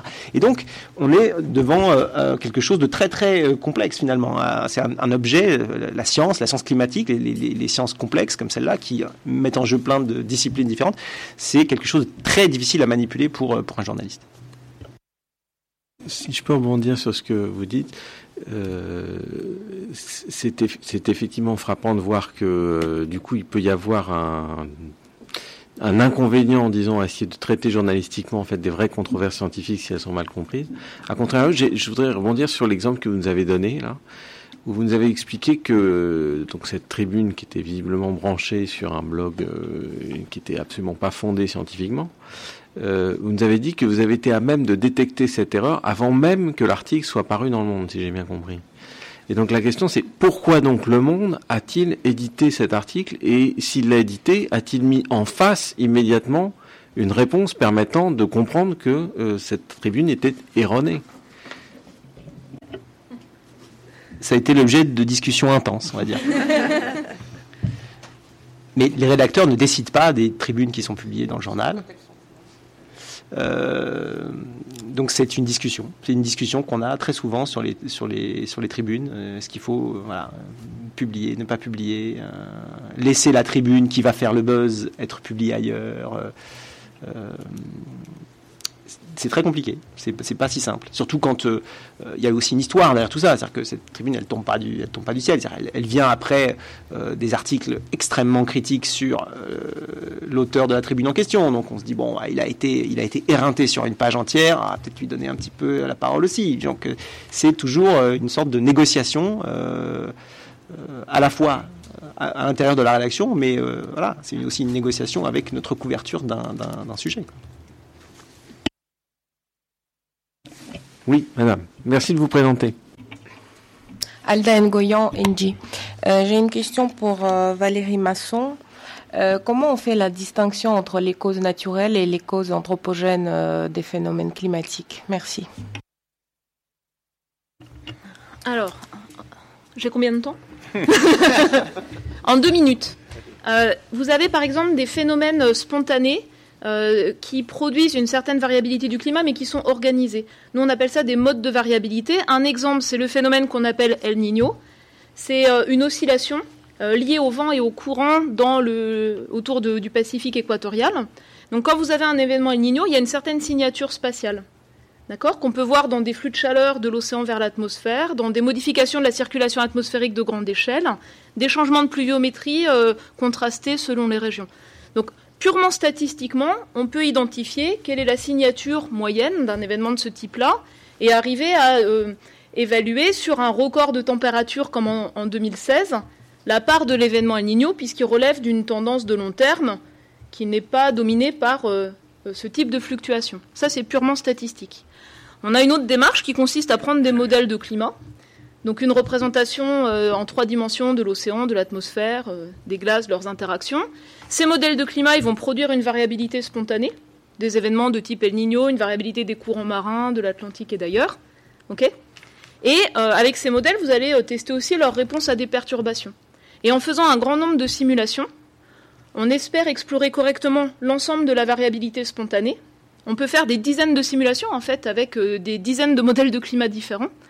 Donc on explore la variabilité spontanée du climat. Ce n'est pas celle qui va se produire à l'instant T, mais c'est euh, sa représentation sur une période d'une trentaine d'années ou d'une cinquantaine d'années. On va tester dans ces modèles de climat quelle va être la réponse à des perturbations.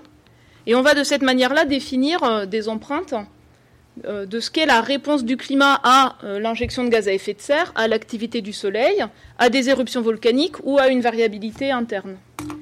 Et ensuite, on va confronter cette identification d'empreintes aux observations. Et donc euh, ce sont ces méthodes-là qui sont en fait des méthodes très lourdes euh, qui permettent euh, d'arriver à évaluer euh, la part de l'influence humaine sur le réchauffement observé. De la même manière, sur un événement ponctuel, euh, un événement de pluie intense à Houston, eh bien, vous allez euh, faire une analyse purement statistique. Est-ce que c'est un événement nouveau? Est-ce qu'il y a une tendance à l'augmentation? Des événements de pluie record sur quelques jours à cette saison-là Et vous allez regarder dans des simulations sans influence humaine la récurrence de ce type d'événement ou leur récurrence quand vous rajoutez des gaz à effet de serre. Vous pouvez aussi rejouer des prévisions météorologiques pour un événement ponctuel euh, avec un océan qui a la température moyenne des années 80 ou un océan qui est plus chaud aujourd'hui et voir comment ça va affecter les caractéristiques de cet événement. Donc c'est ces ensembles de méthodes-là qui sont mises en œuvre. Merci. Monsieur. Jean-Paul Crévin de l'Association française pour l'information scientifique. Moi, je vais faire euh, une remarque qui va un peu dans le sens d'une intervention euh, précédente. J'ai l'impression que se mélange, en fait, euh, dans, cette histoire du climat, deux débats. Le premier sur ce que dit la science. Et là, c'est nécessaire, effectivement, de rappeler les arguments, de faire de la vulgarisation, de la pédagogie, avec, même si c'est indispensable, les limites qu'on connaît. Parce que d'abord, le citoyen lambda, je veux dire, il va avoir beaucoup de mal à un moment donné s'il se trouve confronté avec des arguments scientifiques et puis d'autres qui vont avoir l'apparence d'arguments scientifiques. Bah, c'est comme sur des tas de sujets, sur la vaccination et autres. Finalement, on s'en ramène au bon sens du terme à une question de confiance. Que disent les euh, agents sanitaires, que disent, etc. Parce que le citoyen normal, lui, je veux dire, ne peut pas, je veux dire, n'a pas de bagage scientifique pour euh, trancher là-dessus. Alors pour autant, c'est indispensable de donner cette information scientifique. Ça, c'est un premier débat, ce que dit la science. Et puis il y a un deuxième débat qui me semble venir se mélanger, c'est ce que ne dicte pas la science, à savoir ce qu'il faut faire. Et toute la confusion d'une partie de, ce que je peux voir, c'est que parfois les deux sont mélangés. Quand on voit par exemple euh, que des gens vont nous dire sortir du nucléaire, c'est sauver le climat pas de jugement personnel là-dessus, mais on voit bien que, je veux dire, la connaissance scientifique que l'on a sur le réchauffement climatique, elle ne dit pas s'il faut ou pas du nucléaire, elle ne dit pas s'il faut des euh, éoliennes ou du solaire, elle ne dit pas, je quelle part des ressources faut mettre sur l'adaptation versus l'atténuation ou les limitations au, deux degrés, euh, je veux dire, toutes ces questions-là relèvent d'autres considérants. Or, très souvent, c'est mélangé. On va parfois, sur ce thème qui a été critiqué de climato-scepticisme, mettre dans le même sac ceux qui vont contester le réchauffement climatique ou ses causes anthropiques, de ceux qui vont dire, je ne suis pas d'accord avec euh, telle ou telle euh, situation qui est proposée. Et cette confusion-là, elle me paraît essentielle à lever. Et pour terminer, il me semble que le GIEC, quelque part, porte un petit peu de cette confusion-là à travers le groupe 3 du GIEC qui, je veux dire, est clairement sur le terrain de ce qu'il faut faire, mais quand on lit le rapport, on y trouve des tas de considérations où il est dit que, euh, je dirais, les faits et les valeurs sont intimement liés, qu'on prend donc un certain nombre de positions sur des valeurs et non plus des faits, euh, et que, je veux dire, on est clairement pour le dire gentiment, sur ce groupe 3, sur un niveau d'expertise qui n'a rien à voir avec celui du groupe 1 ou du groupe 2, et que donc on commence à rajouter cette confusion, ou au contraire, on gagnerait dans le débat à bien séparer les deux on pourrait faire l'analogie, on l'a fait dans d'autres séances, sur euh, d'autres controverses. Sur la vaccination, c'est la même chose. La vaccination obligatoire qui a été euh, proposée par le gouvernement, qu'à titre personnel je soutiens, n'est en rien dictée par la connaissance que l'on a sur les maladies infectieuses et les vaccinations. Elle est liée sur une analyse de la situation qu'il y a en France, en France et de la couverture vaccinale et de la meilleure manière pour augmenter cette couverture vaccinale. Mais je veux dire, euh, c'est bien deux choses qui sont différentes, même si l'un éclaire l'autre. La connaissance scientifique et euh, la décision est ce que ne dicte pas la science. Et je pense qu'on gagnerait dans, cette controverse à beaucoup mieux séparer les deux, parce que finalement, euh, terminerai par ça, le citoyen très souvent, lui, il part d'un a priori sur des jugements de valeur, etc., pour voir qu'est-ce qui me plaît dans l'argumentation scientifique. Et on voit sur des tas de sujets. Et je crois que voilà, c'est ça que je voulais un petit peu éclairer. Oui. Euh, les téléphones. euh, Jacques Trainer. Oui, je, je, je, suis en partie d'accord. Enfin, en partie d'accord. J'en parlerai dans, dans, mon intervention tout à l'heure. Euh, pour le moment, je voulais simplement faire remarquer que euh, les émissions de gaz à effet de serre ont progressé à un rythme de 2,5 à 3 par an. Euh, quel que soit l'état de l'opinion, je veux dire, c'est découplé. Nous ne faisons rien, Et ça n'a rien à, enfin, peut-être ça a un petit rapport avec euh, l'état de l'opinion publique, mais globalement, l'humanité ne fait rien. C'est deux et demi. Le seul moment où il y a eu un petit décrochage sur les émissions de gaz à effet de serre, c'est la crise de 2008 parce qu'il y a eu une diminution légère de l'activité économique qui s'est traduite par un peu moins d'émissions de, de, gaz à effet de serre. Donc le, le je, je, suis en fait d'accord avec ce que dit Stéphane, c'est-à-dire je, je pense qu'en gros, Bon, il y a l'épisode Trump, etc., mais je, pense que ça change pas grand-chose. Euh, en gros, on va vers le fait que les gens savent qu'il y a un truc, là, il y a un problème, euh, etc. Euh, et, après, so what? Donc, et là, je pense que, en fait, si on se pose la question so what, alors dans ce cas-là, on peut plus mettre le climat d'un côté et laisser le reste à, côté. Il faut, il faut, il faut traiter l'ensemble. Mais ça, j'en parlerai un petit peu tout à l'heure. Mais je suis d'accord hein, sur, sur le, le fait que le, le statut scientifique des trois groupes, euh, je suis d'accord avec toi. Je, pour, pour moi, il n'est il est pas de même euh, nature, enfin, il n'est pas de même euh, stature, en quelque sorte. D'ailleurs, c'est très intéressant de regarder la composition des, des, groupes. Par exemple, dans le groupe 3, il y a très peu de Français, quasiment pas de Français. Il y a, il y a un labo qui est impliqué, un petit peu, mais c'est tout. Et, et euh, pourquoi? Pourquoi la communauté des économistes français considère que c'est pas intéressant ce truc-là? Je, Moi, je sais pas. C'est une grave erreur, je trouve. Pardon ça fonctionne pas. Oui. Je voudrais juste rebondir sur la, dernière remarque. C'est une grave erreur de ne pas euh, s'intéresser à ce que fait le groupe 3. Je pense en effet que c'est très important. Et euh, j'espère qu'il peut, euh, je crois qu'il a pu en partie remplir sa mission et j'espère qu'il fera encore mieux à l'avenir, euh, de parvenir à traiter des questions de d'activité humaine et d'économie et de leur lien avec les émissions de gaz à effet de serre d'une manière qui soit la plus neutre possible, en reconnaissant les limites de l'exercice, parce que, bon, je ne suis pas euh, épistémologue, je ne sais comment il faut le dire exactement, ni sociologue, ni spécialiste de toutes ces questions, donc je me méfie de ce que je dis, mais euh, je pense que euh, le le groupe 3 a fait de son mieux pour séparer les questions euh, économiques des questions euh, de, de, de, valeur. Et donc, euh, oui, je crois que ces, disciplines euh, montrent qu'il y a des limites à l'exercice, que l'exercice scientifique se fait dans un certain contexte social et ne peut en faire euh, l'abstraction, sinon il se trompe, il se trompe sur ce qu'il euh, sur ce qu'il est capable de faire, il doit reconnaître ses limites, mais en-delà de reconnaître les limites de l'activité scientifique sur un sujet, sur un thème de société, ben, je pense qu'il y a lieu de, faire le mieux possible pour analyser les questions d'évolution de la société, d'évolution de la population d'évolution des activités économiques, de sorte à documenter au mieux l'évolution des, des, émissions de gaz à effet de serre et les possibilités pour euh, les diminuer. Donc, oui, le groupe 3 est d'une nature plus difficile que le groupe 1, tout à fait d'accord, mais son activité est euh, peut-être à l'avenir encore plus indispensable, encore que, à mon avis, il n'y a rien qui est euh, facultatif mais euh, l'activité des groupes 2 et 3 est au moins aussi indispensable que celle du groupe 1. Madame.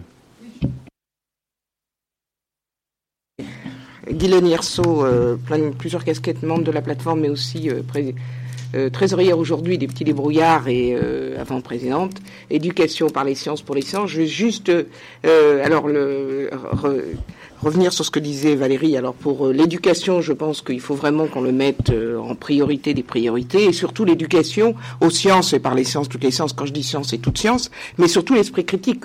Ce qu'on rappelle pas assez souvent, c'est effectivement le, pouvoir d'analyse. C'est ce qu'on essaye de faire avec les jeunes et les moins jeunes, euh, le lien entre les écoles, enfin le, le lien entre entre hors les dans les murs hors les murs, et parce que souvent le, le problème c'est la déconnexion et euh, dans les tiers lieux, enfin essayer de discuter tous ces sujets dans les différents. Et puis, moi, je voulais juste, alors donc, euh, mais ça, on va pas, je vais pas trop prolonger, mais il y aura l'éducation euh, dans quelques temps, et là, il y a un vrai sujet.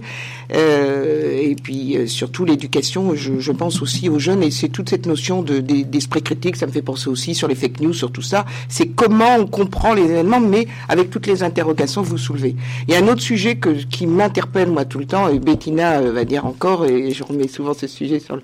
C'est pas faire le lien avec ce qui, Valérie le sait, la question question des euh, l'IPBES, on a un, un, organisme qui travaille aussi sur la question de la biodiversité. On parle beaucoup de la COP climat et, je pense que ça joue aussi beaucoup dans les esprits. On parle beaucoup de la COP climat, on parle quasiment pas de la COP désertification et on parle très peu de la COP biodiversité pour le citoyen lambda, je veux dire, c'est des questions aussi très proches du, local, et euh, j'arrive à m'interroger. Alors, je, je connais l'histoire, le pourquoi, le comment, bien évidemment, hein, parce que la complication, mais en même temps, ce qu'on s'aperçoit, c'est que le monde des entreprises, des grandes entreprises, dans lesquelles j'ai travaillé aussi, parle beaucoup des questions du climat, mais dès qu'on veut apporter les autres sujets qui sont aussi dans le quotidien, on n'y arrive pas parce qu'il y a moins d'intérêt en tant que tel, il n'y a pas d'unité de compte, entre guillemets, du climat, il n'y a pas de chose.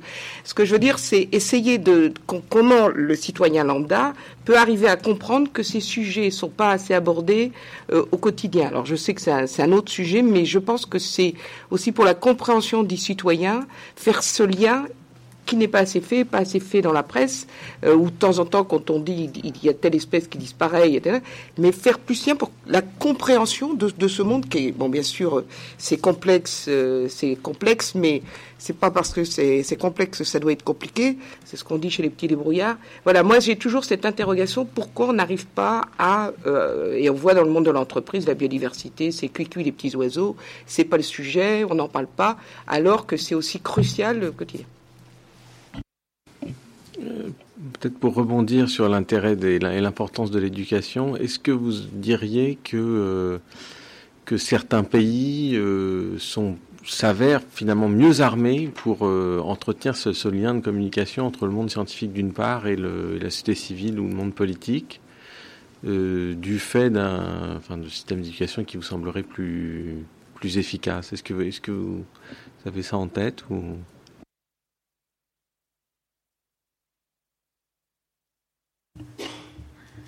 Euh, donc je vais essayer de parler assez franchement. Donc dans certains pays, il y a un vrai problème avec le système éducatif et l'éducation aux sciences. C'est par exemple le cas aux États-Unis, hein, très clairement. Le niveau euh, fin de lycée, euh, il y a un rattrapage ensuite, mais le niveau fin de lycée, qui est le niveau dominant en fait, il est faible. Ensuite, sur le lien monde scientifique, monde politique, le lien il n'est pas par les médias en fait. Il va être par le rôle d'instances comme le Parlement, comme les conseils scientifiques à différents niveaux, comme le fait d'avoir un chief scientist, conseiller de la décision au plus haut niveau. Et là, il y a une grande hétérogénéité selon les endroits. Et à mon sens, en France, le fait qu'une majorité de conseillers politiques et de personnel politique soit issus d'une formation type Sciences Po ENA n'aide pas. Je, le dis tel que je le pense. Et je vois une différence assez formidable avec nos collègues allemands, qui intègrent beaucoup plus de gens formés par la recherche, donc qui ont le profil ingénieur-docteur, hein, qui est très courant en Allemagne, dans des euh, conseils d'administration, dans des euh, instances de décision, dans le monde politique. Angela Merkel, par exemple, a une formation euh, par la recherche, typiquement, hein, en, chimie à très haut niveau. Voilà. Et donc, je pense que là, on a une vraie difficulté très nette et propre au système de formation français. Et puis, pour revenir sur le point précédent, sur l'importance de l'éducation, je vais essayer de vous développer deux images. Je pense que certains veulent attaquer les transformations impliquées par le changement climatique, parce qu'en fait, au fond, ce n'est pas le climat qui les intéresse, c'est les implications en termes de transformation, en ayant l'image que les sciences du climat, c'est un genre de château de cartes, et donc quand on tape très fort sur un des piliers en bas, tout s'effondre. C'est pour ça qu'ils sont attaqués à cette courbe sur le dernier Milan, qui n'a rien à voir avec ce qu'on comprend d'ailleurs du réchauffement actuel. Et moi, l'image que je donne sur le changement climatique, c'est pas ça, c'est plutôt l'image d'une peinture impressionniste. C'est complexe, et si on n'a pas des repères et qu'on n'a pas pris suffisamment de distance pour voir le sens qui se dégage de ces touches de couleur de loin, eh bien avec le fil de l'actualité, on est incapable de donner sens à chaque touche de couleur, quel que soit l'excellent travail fait par les journalistes. Parce qu'on n'a pas cette grille de lecture qui consiste à situer chaque élément nouveau dans cette image d'ensemble. Et c'est pour ça que je pense que l'éducation, elle est importante, parce qu'elle permet de placer ces repères, qui ensuite permettent à un citoyen, au long de sa vie, euh, d'arriver à comprendre si euh, bah, cette information-là, ça révolutionne les choses, ou si c'est juste un détail dans un coin, euh, et euh, voilà, d'arriver à donner sens à, à, à cet ensemble d'informations. Oui, monsieur. Oui, euh, très brièvement, à propos de l'enseignement, le, je, je, distinguerais bien euh, l'enseignement le, de collège et lycée de l'enseignement supérieur. Parce qu'il faut quand même se rendre compte que, et quand on, quand on va dans un lycée, qu'on parle un petit peu de, ça, de la question climatique, on leur apporte que des mauvaises nouvelles. Hein. Donc c'est terrible. C'est terrible. Quand ils écoutent vraiment, ceux écoutent vraiment, ils sont, euh, enfin, ils, se décomposent quoi. Donc, euh, il faut faire un petit peu attention avec ça. Et donc, je, je suis pas trop pour euh, présenter l'ensemble du, problème en, collège ou en lycée. De toute façon, il y a plein de choses qui se font déjà, mais ça se fait comme ça se fait dans le système éducatif chez nous, c'est-à-dire c'est découpé par les disciplines. Mais il y en a un petit peu en SVT, il y en a un petit peu en physique-chimie, etc. Il y en a un petit peu dans d'autres disciplines. Et puis, euh, on leur dit de faire attention au tri, euh, l'eau, euh, l'électricité, machin, etc., qui sont des choses epsilonesques par rapport au problème général. C'est bien pour attirer l'attention, mais c'est des petits dossiers. Mais bon, mais moi, je je suis pas pour leur donner le package total euh, avant qu'ils aient décidé, avant qu'ils soient en gros majeurs, vaccinés, qu'ils aient choisi leur filière universitaire, etc. Mais alors là, en revanche, leur donner la chose agrégée, c'est-à-dire c'est découpé, ce, dont on parle en, lycée, c'est découpé suivant les disciplines. Or, là, il faut donner euh, la vision d'ensemble, c'est-à-dire agréger l'ensemble des disciplines pour faire l'état des lieux et puis leur dire, bah, écoute mon petit, quelle que soit la discipline à laquelle tu t'intéresses, quel que soit ton boulot, c'est pas un dossier à part, c'est un dossier qui va conditionner tous les autres. Voilà. Donc tu as ça, il faut donner les briques de base, et à mon avis, il faut les donner assez rapidement. Et le deuxième semestre de l'entrée dans les études supérieures me paraît le bon moment, c'est-à-dire quand ils ont pris leur marque, euh, ils, savent où est l'amphi machin et l'amphi truc, etc. Première année d'université parce qu'en prépa, ils ont autre chose à faire. Mais en tout cas, assez rapidement, leur livrer les, les, briques de base de cette question-là et ça n'est pas que du climat. Euh, c'est pas que du climat.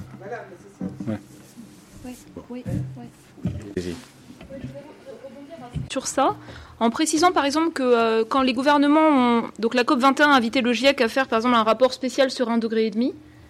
La session plénière du GIEC, elle, l'a inscrit dans euh, le renforcement de la réponse aux menaces du changement climatique, les efforts pour éradiquer la pauvreté et, et, et le développement durable. Et ça, c'est important. C'est-à-dire que par rapport à votre point sur euh, quelles sont les solutions, disons, potentiellement, c'est très compliqué. Parce que finalement, la question sur les solutions, c'est une question de coût et d'efficacité, pour laquelle tous les outils d'analyse existants sont limités, en particulier les modèles d'évaluation économique intégrés euh, très chers au groupe 3 du GIEC. Ce sont des outils limités, en fait. Hein. Euh, et puis, il y a une dimension qui est celle des risques et des co-bénéfices, où on a besoin de regarder une dimension sociale très importante, en particulier la pauvreté, et une dimension sur les autres grands enjeux, en particulier la biodiversité. Et donc on ne peut pas en fait avoir une analyse simple euh, des solutions qui sont disponibles parce qu'elles dépendent de leur contexte, d'un historique, d'un mix énergétique, d'un modèle agricole, euh, un modèle de gestion des terres, de gouvernance.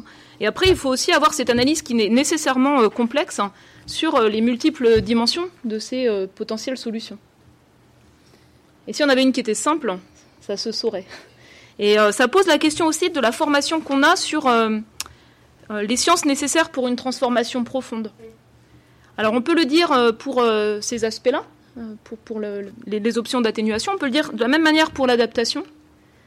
Il y a une dimension de valeur très profonde dans les choix qu'on va faire de ce qu'on veut protéger, dans des plans, dans des stratégies d'adaptation.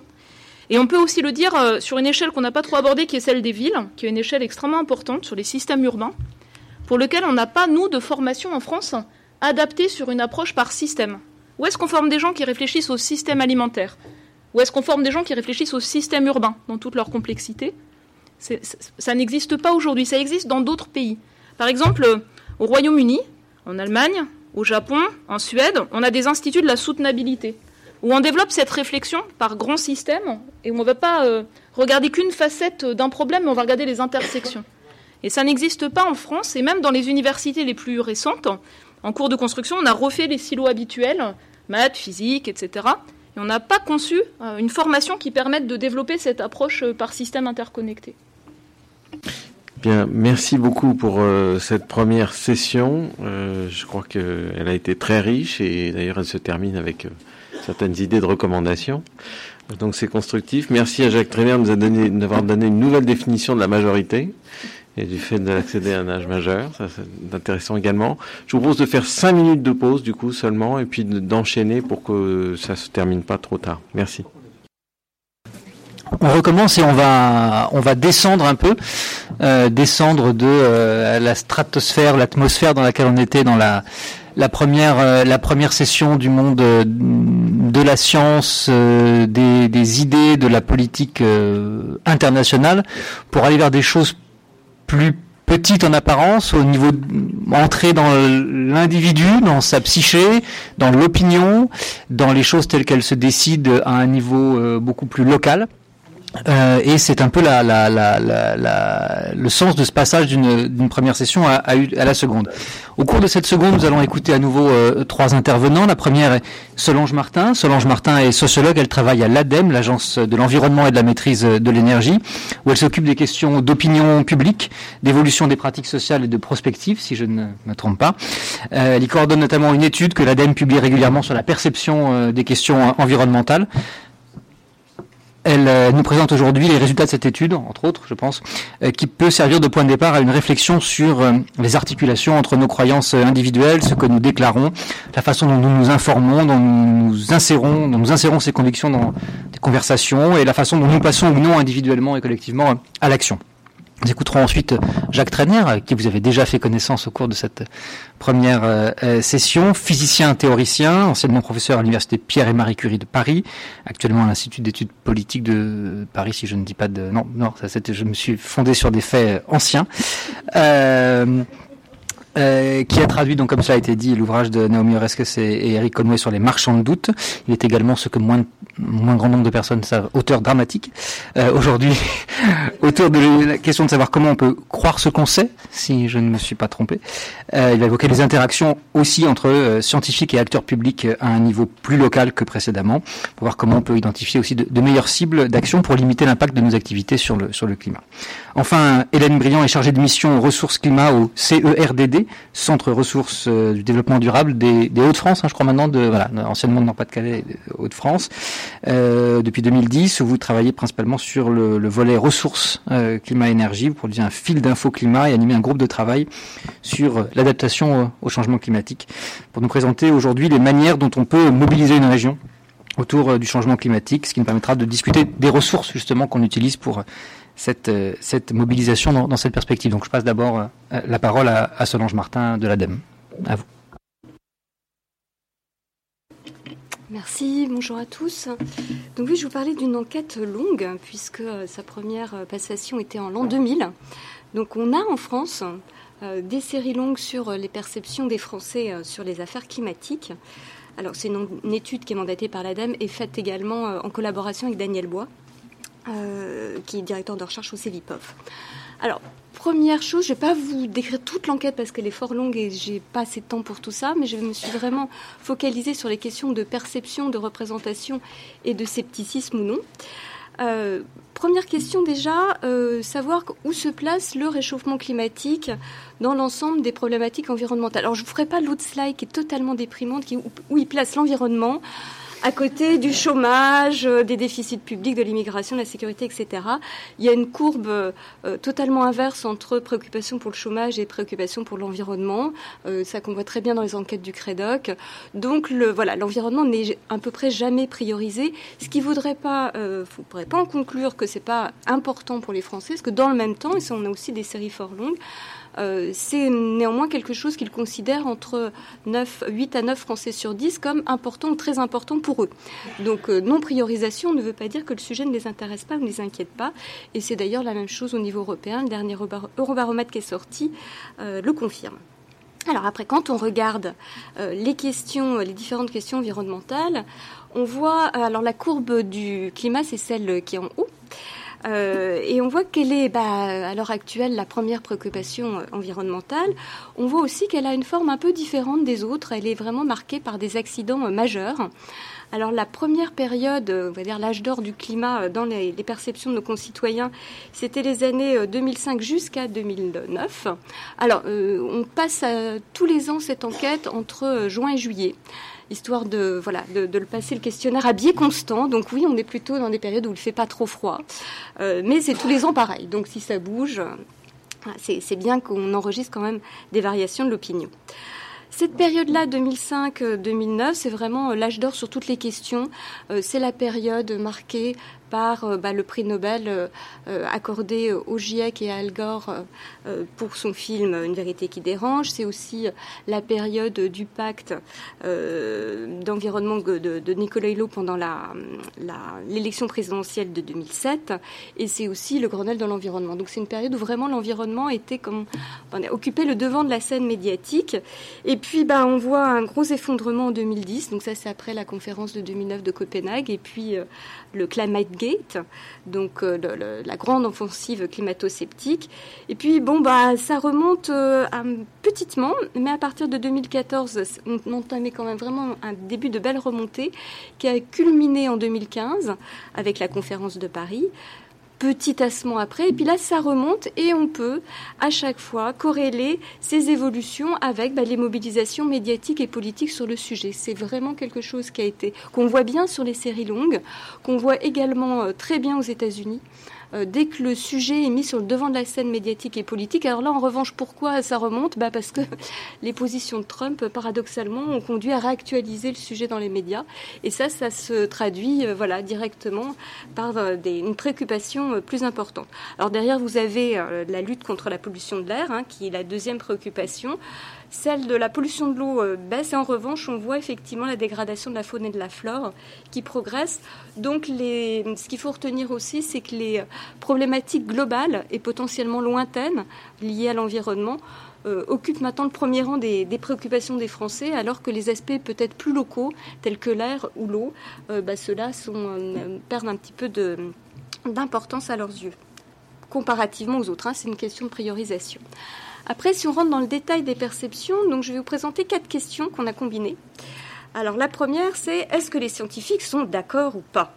Alors vous voyez bien le creux hein, en 2010 au foncier du Climate Gate, ça descend, mais en gros sur toute la période, euh, bon, euh, c'est entre 60 et 70% au mieux, avec donc un, un, pic bas à 51% en 2010. Là, ça remonte cette année. Euh, globalement, euh, les Français ont compris que c'était quand même plutôt une certitude pour la plupart des scientifiques, mais il reste 30% de nos concitoyens pour qui c'est pas si évident que ça, et on va toujours voir cette part de 25 à 30% dans chaque question qui, ma foi, doute ou euh, considère que bah, les, les, choses ne sont pas totalement claires et établies. Alors, si les scientifiques sont globalement d'accord, une autre question, c'est est-ce qu'on peut leur faire confiance? Est-ce qu'ils évaluent correctement les risques ou est-ce qu'ils exagèrent les risques? Donc, c'est la deuxième question. Et là, vous voyez, pareil, ça remonte, mais on n'est jamais trop descendu parce que malgré tout, les scientifiques ont quand même la cote hein, en matière de confiance. Dans les enquêtes Credoc, on le voit, ça reste les... Euh, la catégorie d'acteurs envers laquelle les Français ont plus de confiance. Après, vous avez les associations, puis un peu plus loin, euh, les collectivités locales, euh, pouvoirs publics euh, locaux, puis après les pouvoirs publics centraux, puis après les politiques, puis après les journalistes et les médias, là c'est tout en bas. Les grandes entreprises sont pas super non plus, à peu près au niveau des pouvoirs politiques, c'est dit. Donc il y a effectivement une crise de défiance actuelle. Malgré tout, les scientifiques ont plutôt euh, encore, sont encore plutôt dignes de confiance. Et là, vous voyez 73%, donc on est dans les 25%, à sur 4, bon, qui doutent un petit peu, mais on verra qu'on on les retrouve, ceux-là. Grande question, une fois qu'on sait que les scientifiques sont à peu près d'accord euh, et qu'ils n'exagèrent pas, euh, le réchauffement c'est une chose, mais la faute à qui? Donc, euh, une question, euh, la question suivante, c'est est-ce que c'est causé par les activités humaines hein, classiques ou est-ce que c'est un phénomène naturel qui a toujours existé? Et là, on se retrouve également toujours avec nos 25% qui pensent que non, c'est un phénomène naturel qui a toujours existé, même si vous voyez que malgré tout, le tendanciel fait quand même que ça remonte hein, depuis 2010 très nettement. Dernière question, là, euh, qui est plus, complexe, sur l'imputation euh, des désordres climatiques, euh, donc inondations, tempêtes, ouragans, etc., au réchauffement climatique, ou est-ce que, en fait, on ne sait pas comment l'attribuer, donc deuxième modalité de réponse, ou alors, non, c'est des phénomènes naturels. Alors là, on a un phénomène quand même très intéressant à voir, qui est que, donc c'est 2000 jusqu'au début, là on ne voit plus mes chiffres en bas, on retrouve le creux en 2010. Néanmoins, euh, sur ces euh, quatre dernières années, c'est la part des incertains qui a beaucoup réduit. On a toujours, euh, nous, alors là c'est 1 sur 5, un 18% qui considèrent que c'est naturel. Bon, il y en a qui ne savaient pas trop. Cela dit, c'est effectivement compliqué parce que c'est aussi la position du GIEC de ne pas se prononcer sur une occurrence d'un événement climatique. Le GIEC se prononce sur une un accroissement de probabilité que les phénomènes surviennent. Donc c'est toujours un petit peu complexe. Mais là, vous voyez que les gens, eux, ils, franchissent le pas. Et pour quand même 62%, c'est imputable euh, au réchauffement climatique. Alors petit point également, on a testé différentes formulations. Hein. on, peut jouer avec tous les termes qu'on pouvait mettre. Euh, l'enquête datant de l'an 2000, le, premier terme était euh, augmentation de l'effet de serre ou effet de serre. En 2006, on s'est dit qu'on allait compléter avec réchauffement climatique, parce qu'effet de serre, c'est une approche quand même un peu techno, et pas forcément celle qui était la plus partagée dans l'opinion. Alors là, pour le coup, ça a eu un petit effet. En règle générale, quand on change les formulations, euh, voilà, au Pouillem, ça change pas grand-chose dans les réponses. Là, de passer quand même de réchauffement climatique, effet de serre, à la place de l'effet de serre tout seul, il y a une évolution. On a testé sinon réchauffement climatique ou désordre climatique ou changement climatique, on est dans la marge d'erreur. Euh, voilà, tous ces termes sont relativement équivalents pour, euh, pour les gens. Ils ont compris de quoi il s'agissait de toute façon. Alors, après, on peut. Alors, j'ai pas ma typologie. Zut alors ça n'a pas sorti. Euh, on a croisé ces quatre premières questions. Euh, est-ce que je peux éventuellement euh, afficher celles qui sont masquées? Parce que c'est bizarre sur mon... Donc on a croisé ces quatre premières questions, on les a combinées. Et quand on combine les questions, on s'aperçoit qu'en fait on n'est pas à un quart ou un tiers de gens qui doutent, on est un petit peu plus de, que ça. Alors, comment on a fait notre typologie?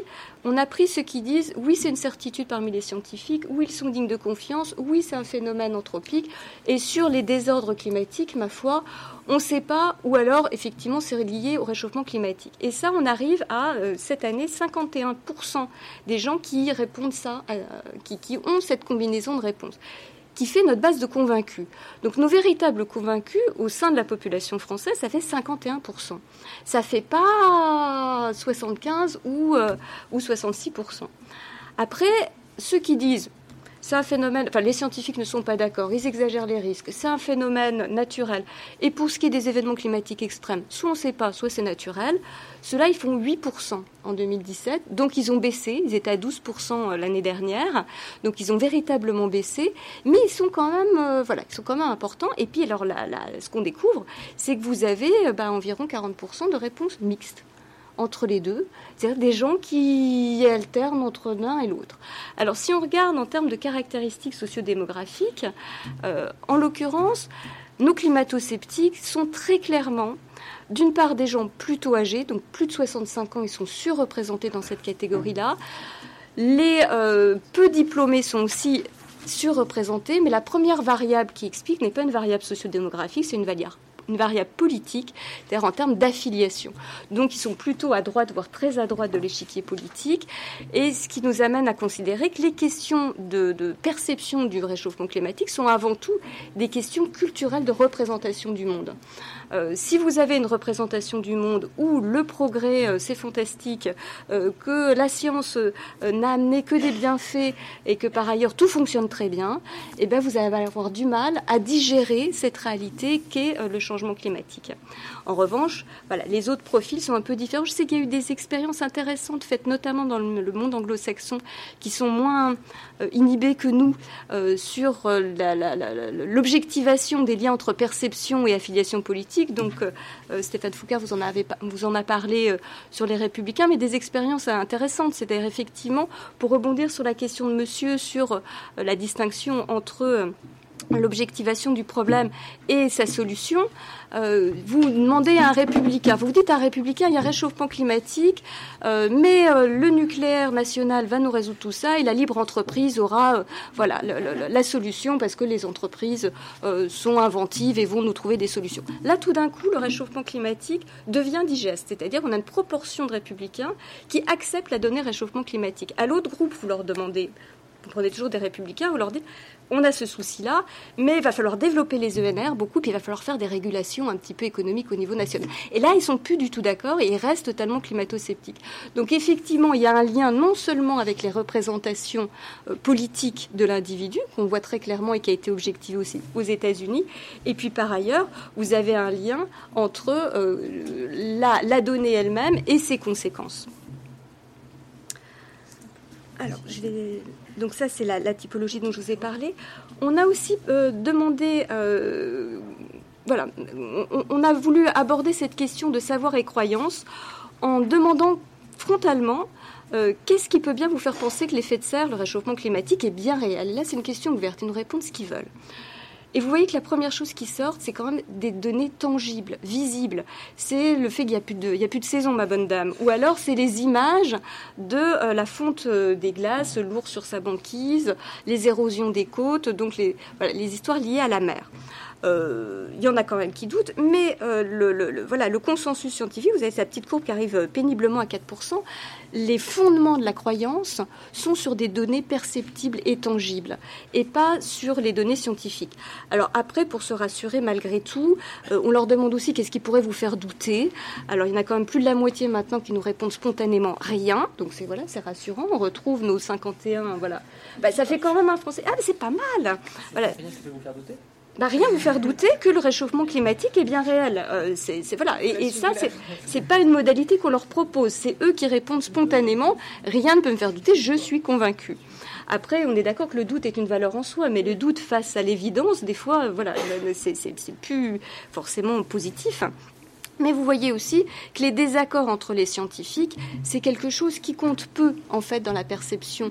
Euh, c'est filtré par plein d'autres choses et c'est surtout filtré par les représentations. Que la première réponse un peu construite qu'on peut euh, catégoriser, c'est l'idée que c'est cyclique, que c'est naturel.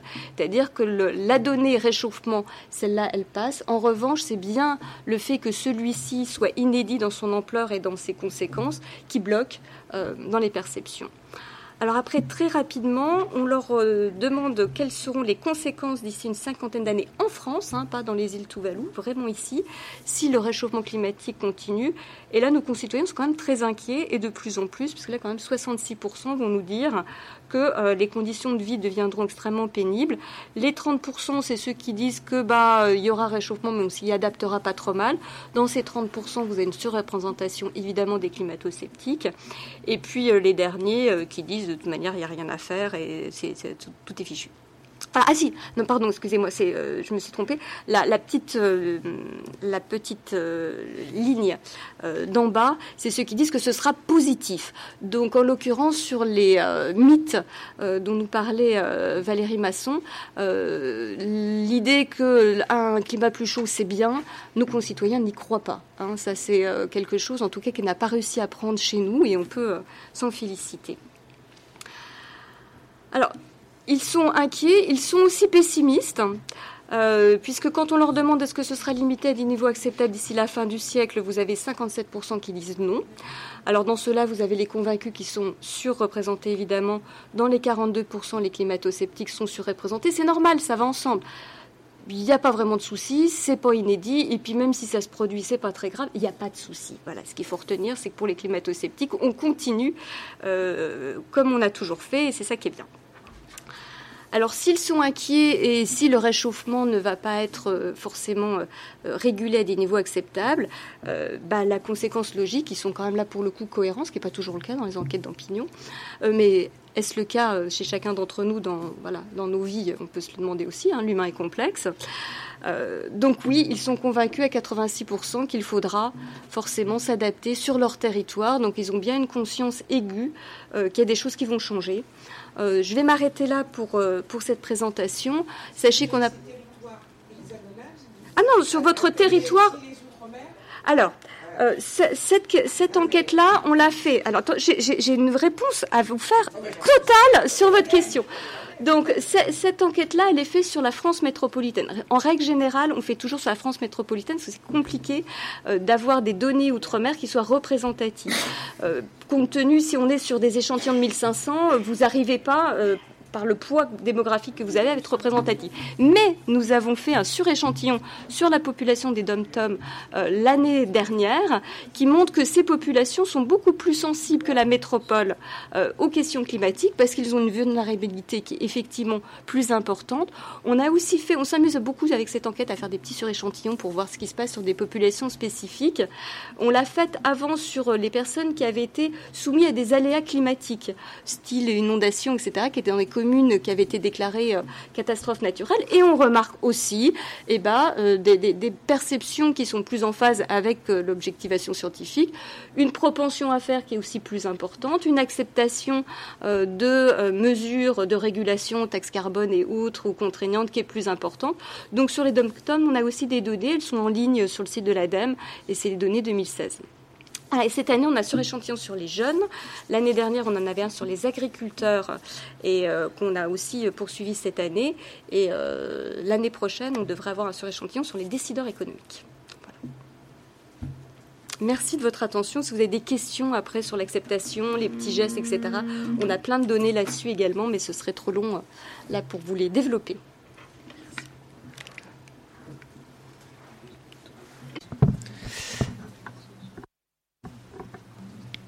Merci, euh, merci beaucoup Jacques euh, Vous prenez la place à, l'ordinateur pour continuer à explorer la complexité des liens entre ce qu'on sait, ce qu'on croit, et aussi entre les faits et les valeurs, je pense.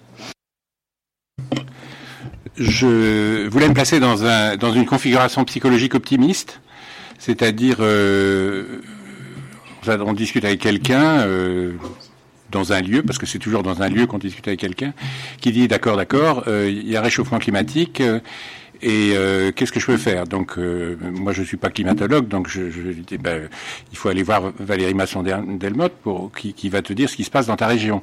Mais Valérie Masson-Delmotte, avec toute la bonne volonté qu'elle a, elle peut pas dire ce qui va se passer dans sa région parce que, tout simplement, la résolution dans les modèles de climat globaux, la résolution spatiale euh, ça a démarré par euh, un point tous les 500 km, puis ensuite tous les 300 km, puis tous les 100 km.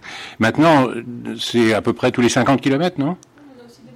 Oui, oui, non, mais je vais en parler, je vais en parler, bien sûr, bien sûr, justement, c'est pour ça, c'est ça que je vais introduire. donc, donc les, les modèles globaux, c'est un point tous les 100 ou 150 km, et donc euh, vous voyez bien que si vous prenez un point tous les 100 km, le Mont Blanc a disparu, euh, les Alpes, euh, ce sont des collines euh, gentilles dans lesquelles on peut se, où il n'y a pas de neige, dans lesquelles on peut se promener à n'importe quel moment de l'année, etc., etc. Donc il y a un problème puisque cette personne est de la meilleure bonne volonté, mais simplement, on ne peut pas lui dire, les, les, modèles globaux climatiques peuvent dire des choses comme ça globales, mais régionales, ici, là où je vis, ou dans ma région, etc. donc, qu'est-ce qu'on peut faire? Alors, donc, euh, alors je, voulais juste aborder deux points à ce propos. C'est d'une part, il faut croire euh, ce que l'on sait, euh, et puis parce que on pourrait, en fait, on pourrait dire, mais je suppose là le problème résolu parce qu'en en fait, on pourrait simplement dire qu'on est tous des climato-sceptiques, puisque on sait le diagnostic, on l'a, mais comme l'humanité prise de façon globale ne fait quasiment rien, on est sur une trajectoire, euh, et, ça c'est dit, c'est assez amusant d'ailleurs, parce que dans le, préambule de l'accord de Paris, le point 17, il est dit explicitement, dans le préambule, c'est pas dans l'accord, c'est dans le préambule, qu'on n'est pas sur la bonne trajectoire, il faudra faire quelque chose, parce que sinon, euh, on n'est pas sur la bonne trajectoire. Donc, euh, en fait, c'est un accord qui évidemment est très positif. C'est un effort diplomatique qui a été remarquable, beaucoup de, travail fait, etc. Mais c'est une jolie corbeille dans laquelle il n'y a pas grand-chose. En tout cas, ce qu'il y a dedans, c'est pas ce qu'il faudrait. Et donc, quand on se réjouit trop de l'accord de Paris, en fait, et si on a mauvais esprit, comme je vais l'avoir juste maintenant, on peut se dire que on se réjouit de ne pas être sur la bonne trajectoire. Donc euh, c'est bizarre quand même, quoi. Mais, en fait, c'est pas vrai parce que le point 17 dit qu'il va falloir faire des efforts, que les INDC, etc., doivent dire des NDC puis qui sont révisables tous les 50, etc., etc. Mais en fait, la, situation c'est quand même euh, celle-là, quand on est des, on est tous des climato-sceptiques. Donc si, la personne euh, avec laquelle je discute est bien convaincue qu'il y a oui, oui, oui, oui, il y a un problème, etc., et je veux faire quelque chose dans ma région, qu'est-ce qu'il peut faire? Et alors, bon, euh, la, science, comme ça, avec un grand S, ne peut pas lui dire grand-chose, sinon des généralités, ce qui est important, mais il est déjà convaincu de ça. Alors, euh, donc il y, a deux points. Alors, ça veut dire que s'il dit je veux faire quelque chose, ça veut dire qu'il ne se limite pas à la climatologie, il ne se, limite pas au climat.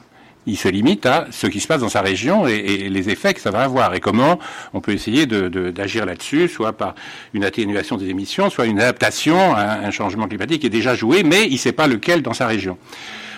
J'ouvre une petite parenthèse. J'étais il y a dix jours dans des, à une réunion annuelle euh, climat météo montagne euh, qui se passait à la Plagne. Et c'est pas un détail que ce soit à la Plagne parce que ce qui se passe du point de vue de l'état de la neige et, des glaciers, etc., et l'évolution et comment ça va évoluer de ce truc-là, c'est absolument crucial parce que c'est il y a plein d'activités touristiques, machin, etc., qui, qui vivent de ça. Et donc euh, il y avait des il y avait des, des, discussions qui étaient assez amusantes euh, entre les maires des des, euh, des communes, enfin la Plagne et les communes avoisinantes, et puis les gens de météo montagne, parce que les gens de Météo France, je veux dire, parce que euh, il faut faire gaffe au vocabulaire qu'on utilise. Le mot alerte, par exemple, est malvenu pour les pour les maires, parce que alerte, ça dissuade de prendre sa voiture et d'aller monter pour aller faire un peu de ski. Euh, on ne parle plus de canon à neige, on parle d'enneigeuse. On ne parle pas de neige artificielle, on parle de neige de culture. il y, a, tout un truc là qui est sur la communication, euh, sur la communication, mais mais qui est absolument crucial à partir du moment où on se dit bon, euh, voilà, il se passe quelque chose et comment je vais traiter ce quelque chose qui se passe? Est-ce qu'il faut que je mette des enneigeuses un peu plus, etc. Jusqu'à quand je peux en mettre? À quel moment il faut que je réfléchisse à une diversification des activités montagne, etc. En fonction de l'altitude et tout ce que vous voulez? Donc c'est vraiment des questions, c'est des vraies questions quoi. C'est des vraies questions puisque c'est la vie des gens qui, qui est en jeu, etc. Bon, alors donc deux points croire ce qu'on sait, priorité à la décarbonation de l'économie, décarbonation au sens large, c'est-à-dire ça inclut l'agriculture, etc. Où est-ce que j'appuie là-dessus, sur celui-là? Oui. Voilà. Alors ce qu'on sait, c'est ça. Bon, d'accord. Donc c'est la courbe de température. Euh, euh, ok. Alors, maintenant, dans le premier point, si on se dit, et on est en France, donc je, je, parce que s'il faut faire quelque chose, ça va être différencié évidemment suivant les lieux, et en France aussi c'est différencié suivant les lieux, mais il y a des, des, caractéristiques générales pour le système énergétique français. Alors je vais mettre les pieds dans le plat, hein, euh, qui sont euh, que je que je cite ici, mais qui sont, je crois, quand on réfléchit à l'échelle d'une région, qui sont euh, absolument inévitables, quoi. Euh, donc il y, y, a les différents dossiers d'émissions de, gaz à effet de serre, il y a la production d'énergie, enfin l'électricité, il y a l'habitat, euh, il y a la mobilité, il y a l'agriculture. Euh, bon, en France, l'électricité est décarbonée à plus de 90%, donc les dossiers prioritaires, ça devrait être la rénovation thermique des bâtiments. 35 millions de logements à 20 000 euros, ça fait 700 milliards d'euros. Voilà, bon, c'est un vrai dossier, ça, qui n'est pas délocalisable, etc. C'est hein. la profession, on ne sait pas le faire. Pour le moment, ah, enfin, on sait le faire, je veux dire. technologiquement, il n'y a pas de problème, euh, etc. La profession est, est, mal structurée pour faire ces choses-là, mais, mais en tout cas, c'est un vrai dossier. Les, circuits financiers sont pas tout à fait au point non plus. Les Allemands sont en avance par rapport à nous là-dessus. Mais bon, en tout cas, c'est quelque chose qui est bien identifié et sur lequel il faudrait mettre le paquet. La mobilité, c'est plus compliqué parce que la structure des villes, les périphéries des villes, c'est le foncier, etc. C'est compliqué. Mais en tout cas, il y a des pistes quand même. C'est 32 millions de voitures sans compter les camions, etc. Et on peut faire du thermique avec des voitures à 2 litres au 100. Euh, ça, les, les, fabricants de voitures, ils savent faire ça, il n'y a pas de problème. Véhicules électriques, euh, etc. Donc c'est un vrai dossier, ça aussi. Euh, ensuite, euh, les renouvelables, on parle toujours des renouvelables électrogènes. Euh, en France, l'éolien et le photovoltaïque qui changent rien du point de vue des émissions, ça fait simplement augmenter la facture d'électricité. En revanche, les renouvelables chaleur sont c'est moins excitant, c'est moins sexy, etc. Mais c'est un, dossier qui est, qui, est beaucoup plus intéressant. Pour, je parle de la France, hein. les différents types de biomasse, etc. Et puis il y a évidemment la question d'information. Euh, peut-être on, en a déjà un peu parlé, mais peut-être on y reviendra. Et puis il y a pas, j'ai cité trois trucs parce que c'est un cours que je faisais à Sciences Po, mais mais il y a d'autres sujets possibles. Alors après, du global au local, donc euh, voilà, donc les résolutions spatiales dans les simulations globales, hein, c'est ça, vous voyez. En, 1990, c'était un point tous les 500 km. En 1996, tous les 250. En 2001, tous les 180. Euh, en 2007, euh, tous, tous, les 110 km. Et maintenant, c'est dans les meilleures simulations, c'est aux alentours de entre 50 et 100. Voilà. Mais donc, il y a un problème. Et vous voyez par exemple la différence entre résolution 150 km, donc vous avez le, planisphère là, global avec une résolution de 150 km. Vous voyez ce que ça donne à gauche la réduction pour la France. Vous voyez que les Pyrénées existent à peine. Euh, que les Alpes, euh, enfin le Massif central, c'est une, espèce d'appendice de, des Alpes, euh, etc. Et si vous passez à une résolution de 12 km, alors là, vous avez tout le relief qui est, là, bien sûr. vous avez le, relief qui est là. Alors, mais il faut, il faut être capable de passer à 12 km et il n'existe pas, à ma connaissance, maintenant, de modèles euh, globaux avec une échelle de 12 km. Il faut rajouter aussi la troisième dimension. Hein, c'est 40 points dans la mer et 60 points, 60 euh, altitudes euh, dans l'atmosphère, etc. Donc voilà, c'est prohibitif. Donc, qu'est-ce qu'ils font? Et alors, ils sont très astucieux, évidemment, ces gens-là. Ils font, euh, ils, regardent, euh, voilà, ils disent, je veux focaliser sur la France. Alors, on prend un pas spatial qui dépend de la région euh, sur laquelle on veut, on veut mettre l'accent. Donc, on va pas prendre la même résolution. Par exemple, là, vous voyez, un des, il y a, deux gros, comment dire, programmes qui ont été élaborés en France. Euh, un qui s'appelle l'Arpège, la résolution varie de 50 km au centre de la Méditerranée à 450 km dans le Pacifique Sud, et ça donne une résolution d'au moins 60 km pour la France. Bon, c'est pas mal. Mais vous voyez, pour limiter le nombre de points, on prend un, pas grand pour les régions qui ne nous intéressent pas, et puis on réduit euh, l'échelle pour ça. Et, ça, euh, dans l'informatique de ça, on, peut tout à fait faire ça, il n'y a pas de problème. voilà, donc ils savent faire ça. Ça aide, ça répond pas à toutes les questions, mais ça aide. Alors, euh, ça, je vais passer. Mais le truc le plus intéressant, alors ça, c'est mon deuxième point. Et puis, ah non, j'illustrerai peut-être juste, euh, attendez, voilà ça. Euh, le, problème de la montagne, évidemment, des régions de montagne, c'est évidemment le challenge le plus important parce que ça, ça, change sur une échelle tellement réduite que, mais en même temps, c'est absolument incontournable. Si vous voulez dire quelque chose sur euh, qu'est-ce qu'on fait dans telle ou telle région de montagne Alors vous tombez sur des problèmes comme ça. Vous voyez, ça par exemple, c'est le, c'est la vallée du, Grésivaudan. Donc il y, a, il y a plus de 20 000, il y a 50 000 ans, je sais pas quoi, il y avait un, un, un, grand glacier là qui, qui, faisait toute la vallée, qui descendait vers, euh, je sais pas quoi, vers Lyon ou Grenoble, je sais pas, non, vers, euh, vers où il allait vers Lyon. Bref, il y a un grand glacier. Et puis, euh, plus de 1000 mètres. Hein, et voilà. Alors, il, il creuse sa vallée. Et puis, euh, il y a 20 000 ans, le climat se réchauffe, le glacier se réduit, mais vous voyez qu'il a laissé euh, des, parties plates, quoi. comme il érodait au-delà, il se réduit, il continue à creuser, mais il laisse des parties plates. Et ces parties plates, eh bien, c'est là qu'il y a des villages qui s'installent.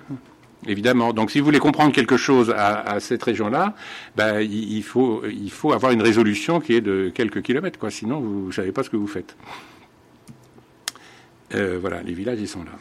Euh, alors, oui, bon, ça on peut passer. Donc, je reviens maintenant à quelque chose, euh, au, problème général, disons, de, savoir quoi faire. Alors, il y a un, exemple, je ne sais pas s'il y en a beaucoup d'autres, il me semble qu'il y en a qui sont en train d'être travaillés, mais il y a ce qui, qui, est, à mon avis, absolument passionnant, parce que c'est une nouvelle interface entre science et société qui se développe et qui va se développer et qui, qui va nécessairement se développer à partir du moment où les gens vont se dire ah bah oui quand même il faut faire quelque chose.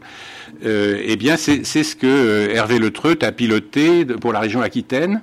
C'est un rapport qui est sorti euh, il y a 3-4 ans. Maintenant ils sont en train de faire la deuxième. Euh, la deuxième version, qui n'est pas tout à fait finie. Ce qui est amusant, c'est que ça s'appelait le changement climatique en Aquitaine et que maintenant, ils ont pris un titre un tout petit peu plus neutre qui est prévoir pour agir. Enfin, en sous-titre, c'est quand même euh, anticipe le changement climatique.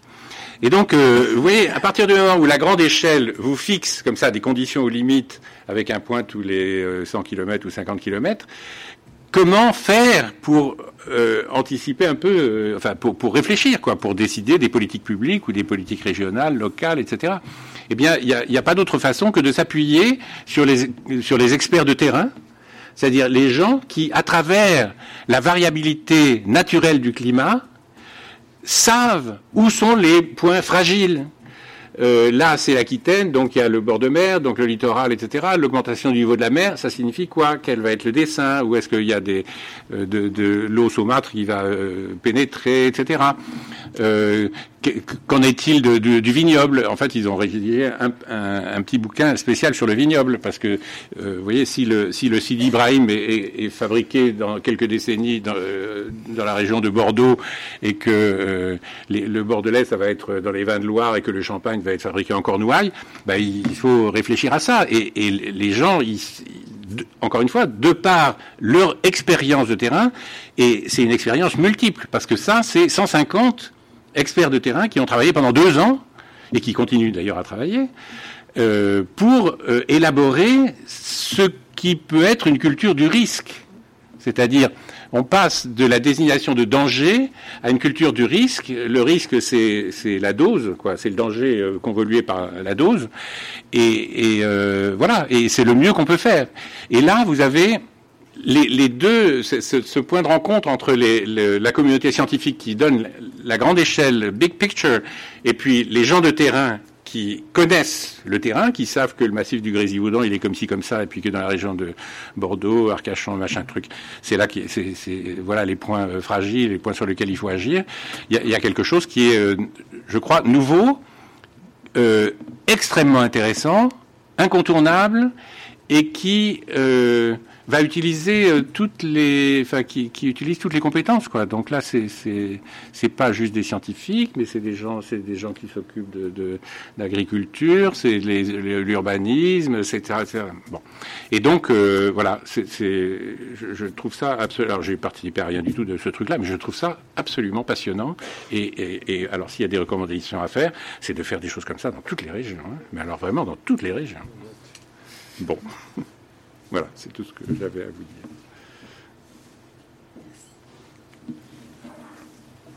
Merci, euh, euh, merci beaucoup.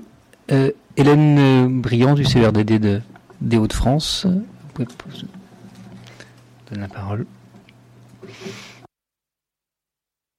Oui, bonjour à tous. Alors tout d'abord, je m'excuse parce qu'il y a un gros rhume qui m'est tombé dessus. Du coup, j'espère que vous m'entendez suffisamment fort et que je vais pas être trop brouillonne. Du coup, euh, effectivement, euh, cette présentation, donc c'est plutôt une approche euh, d'acteurs de, terrain et notamment d'acteurs régionaux, puisque je travaille donc au, CERN, le Centre Ressources du Développement Durable, qui est basé à Los à côté de Lens. Et du coup, on est un groupement d'intérêt public, État-région, qui, qui travaille pour l'ensemble des Hauts-de-France. On existe depuis 2001, euh, donc ça fait déjà 17 ans euh, qu'on travaille sur euh, le sujet du développement durable en général. Et euh, du coup, nous, notre approche en matière euh, d'expertise, ça va plutôt être une approche de praticien, en fait, de d'action euh, de, territoire. Et ça va être aussi une approche collective, parce qu'on travaille dans de la coproduction, du décloisonnement et aussi de la transversalité, parce qu'on travaille sur le sujet du développement durable. Notre objectif euh, principal, c'est euh, d'encourager les acteurs, les territoires et de les outiller pour qu'ils mettent en place des démarches de développement durable et de lutte contre le changement climatique dans leur territoire. Et donc pour ça, en fait, on agit euh, vers ce qu'on appelle les acteurs relais. Donc ça va être les collectivités, les groupements d'entreprises, les associations et indirectement, du coup, on agit vers le grand public. Donc en gros, nos, euh, nos objectifs, ça va être euh, pour les publics qui ne sont pas convaincus, c'est de les mobiliser et de susciter leur engagement. Pour les publics qui sont déjà euh, convaincus et qui ont commencé à agir, ça va être de les outiller pour aller encore plus loin ou aller vers des démarches encore plus transversales qui prennent les enjeux de manière systémique, on en parlait tout à l'heure.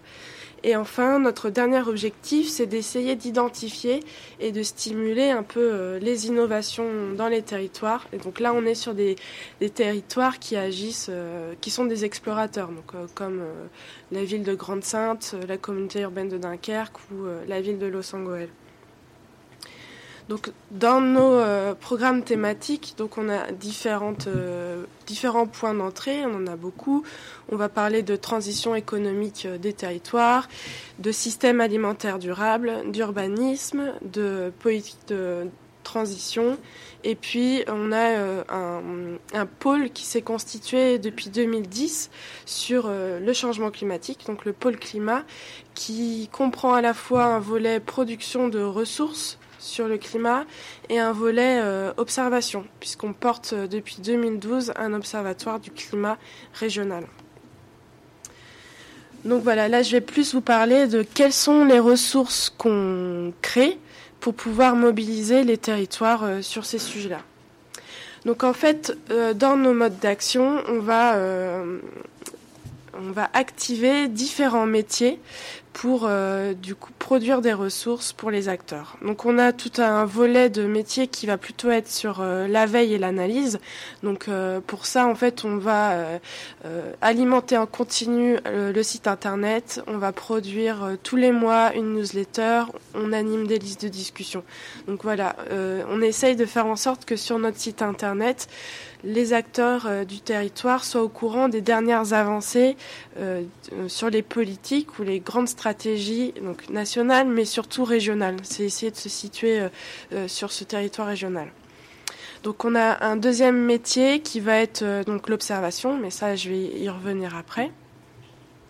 Un troisième métier, ça va être euh, un métier plutôt d'animation et euh, de susciter le débat. Donc euh, là, on va organiser des temps forts, des ateliers, des conférences, des labos qui sont plutôt des formats de coproduction et aussi des grandes assemblées qui vont réunir de 100 à 200 personnes. On a aussi dans ce cadre-là de mobilisation ou d'animation l'animation de groupes de travail régionaux sur des thématiques euh, bien spécifiques qu'on arrive à identifier en fonction des, des, remontées et des attentes des acteurs du territoire. Donc dans le cadre de ces groupes de travail, on anime depuis 2014-2015 euh, un, groupe sur l'adaptation au changement climatique. Et donc là, on a une trentaine de structures qui viennent vraiment de milieux différents. Donc on va avoir le monde des collectivités, les institutionnels, euh, des entrepreneurs ou des entreprises. Il y a aussi le monde associatif qui est représenté. Donc tout le monde se réunit pour essayer de faire une feuille de route commune dont le but ça va être de faire euh, monter en compétence euh, ce sujet de l'adaptation dans les politiques des uns et des autres et d'essayer maintenant d'opérationnaliser cette prise en, charge du sujet. Et on organise aussi des, des, visites de terrain et je vais zoomer un peu dessus après. Donc après, on a la production de ressources, euh, on va dire euh, plutôt classiques, euh, de l'exposition. On, produit pas mal de, vidéos parce qu'on trouve que c'est un sujet, enfin un format, pardon, assez facile à appréhender et surtout qui peut permettre d'être partagé facilement. Et puis on a pas mal de productions écrites. Et enfin, on a un métier de conseil et d'appui. En gros, euh, on est un peu la hotline euh, du, du, climat ou pour les chargés de mission plan climat. Voilà, s'ils ont une question par rapport à la mise en œuvre de leur plan climat, on est euh, disponible pour répondre à leurs questions et surtout, en fait, pour travailler en subsidiarité. Donc nous, on va savoir, grâce à notre positionnement dans le paysage des acteurs, orienter en fonction des questions et des ressources dont ils ont besoin vers les bonnes personnes qui vont les faire avancer. En termes de ressources, je voulais juste euh, zoomer sur deux, euh, deux offres qu'on propose. On a euh, des visites de terrain qu'on appelle les climatours. Donc là, ce sont des visites ponctuelles qu'on organise en, fonction des, des, remontées qu'on a, des sujets que les, les acteurs veulent approfondir. Mais on a surtout euh, ce qu'on appelle les dédétours. En fait, on a euh, on crée une sorte de catalogue euh, de voyages d'études, une offre permanente où euh, les acteurs, euh, donc ce sont des groupes constitués de 10 à 30 personnes, ils feuillettent le catalogue et s'ils ont envie d'aller voir sur le terrain c'est quoi une politique de transition énergétique, par exemple à Grande-Sainte, à Los Angeles, ou comment on prend en compte le climat et l'énergie dans l'urbanisme avec par exemple le, le territoire du Douaisis qui a beaucoup avancé sur le sujet, Ben voilà, ils ont des, circuits clés en main, ils nous contactent et puis nous on peut organiser une visite. Donc ça c'est assez rodé. On a euh, plus d'une centaine de visites qui ont vu le jour euh, et qui ont été organisées par le CERD. Et donc voilà, plus de quasi 3000 visiteurs aujourd'hui parce que ces, chiffres datent un peu. Donc ça fonctionne très très bien. Ce sont des visites d'une demi-journée et maintenant en fait on a fait évoluer le catalogue et on propose même des visites euh, de une journée pour pousser encore euh, plus loin euh, les thématiques et on a aussi créé un catalogue national sur le sujet parce qu'on est une agence régionale de l'énergie et de l'environnement. On travaille en réseau avec d'autres agences en France et on a un peu exporté cette offre dans d'autres régions de France. Donc ça peut être intéressant voilà, que ça se développe. Donc là, c'est la carte. Euh, donc c'est vrai qu'on était Nord-Pas-de-Calais avant et Hauts-de-France aujourd'hui. Donc il y a surtout des visites euh, sur euh, le nord de notre région, mais on se développe de plus en plus vers le sud. Donc le sud, on parle de la Picardie hein, bien sûr.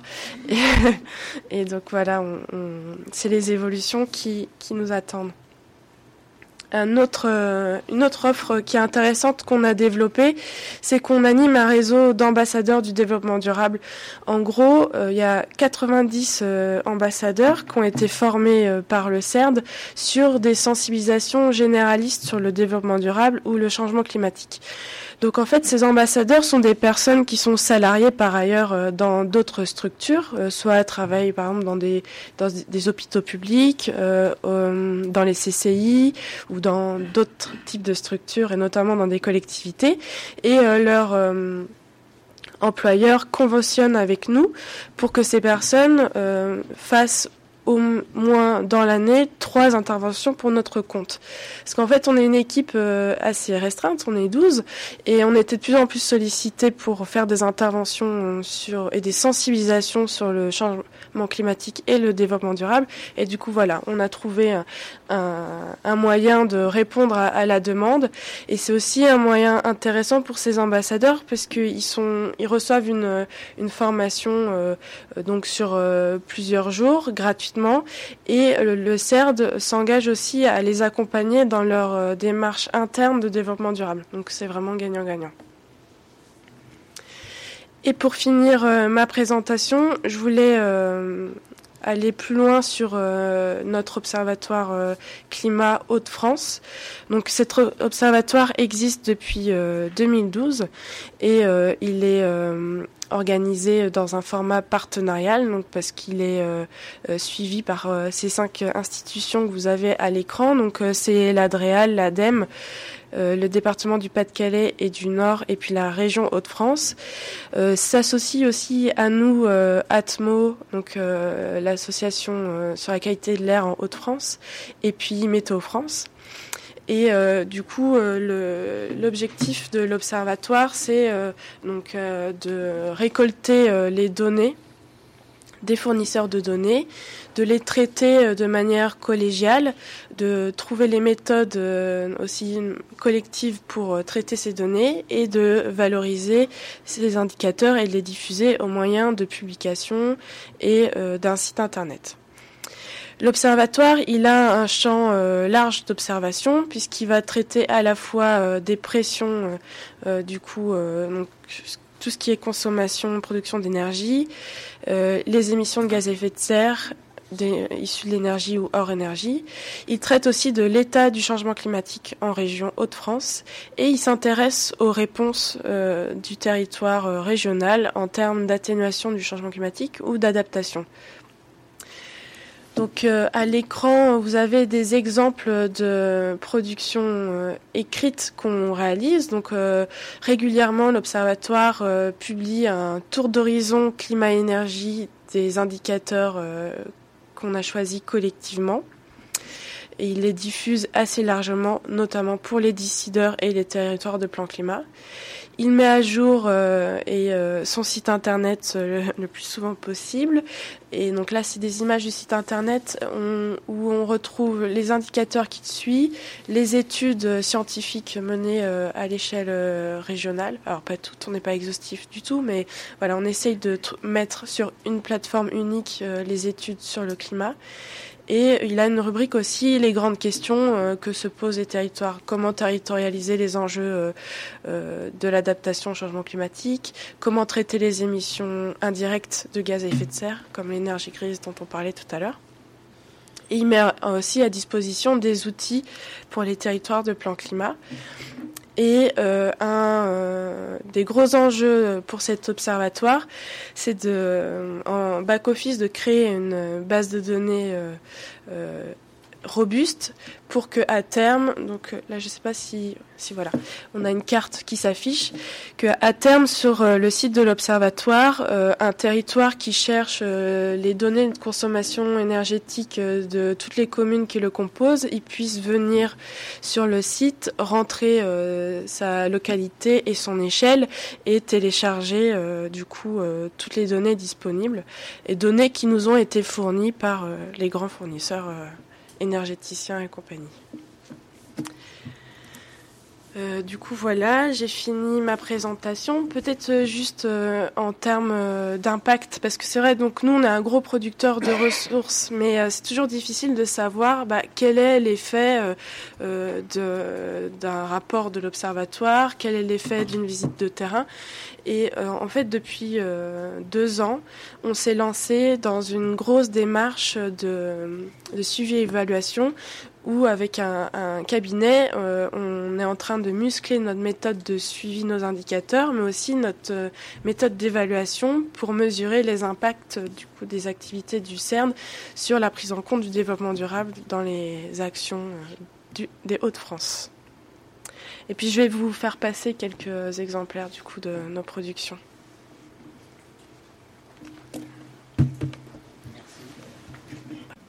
Merci beaucoup euh, à vous trois d'avoir euh, bravé euh, la pause, le rhume et quelques autres obstacles pour avoir fait votre votre présentation. On a un temps de discussion qui sera un petit peu réduit pour qu'on puisse conclure dans pas trop longtemps et respecter nos, horaires. Je profite de la position que j'occupe là pour la lancer directement la discussion.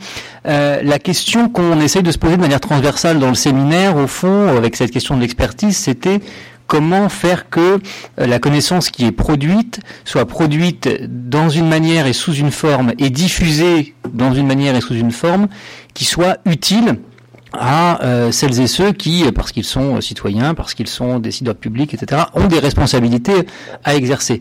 Et j'ai l'impression qu'au fil des deux des deux sessions, on a une série de d'idées peut-être un peu plus fines des, des conditions qu'il faut remplir pour que cette connaissance soit euh, euh, conçus et diffusés de manière euh, de manière appropriée et utile, mais qui sont pas toujours des, conditions euh, compatibles en elles-mêmes. Si je regarde ce qui a été dit au cours de la, deuxième session, on a cette idée d'un biais sociologique et politique fort dans le rapport aux, énoncés scientifiques sur le climat, ce qui vient perturber un peu l'image idéale de la séparation stricte des faits et des valeurs, en tout cas dans l'espace de la conversation et dans l'espace psychique et politique qui est le qui, qui, est le nôtre.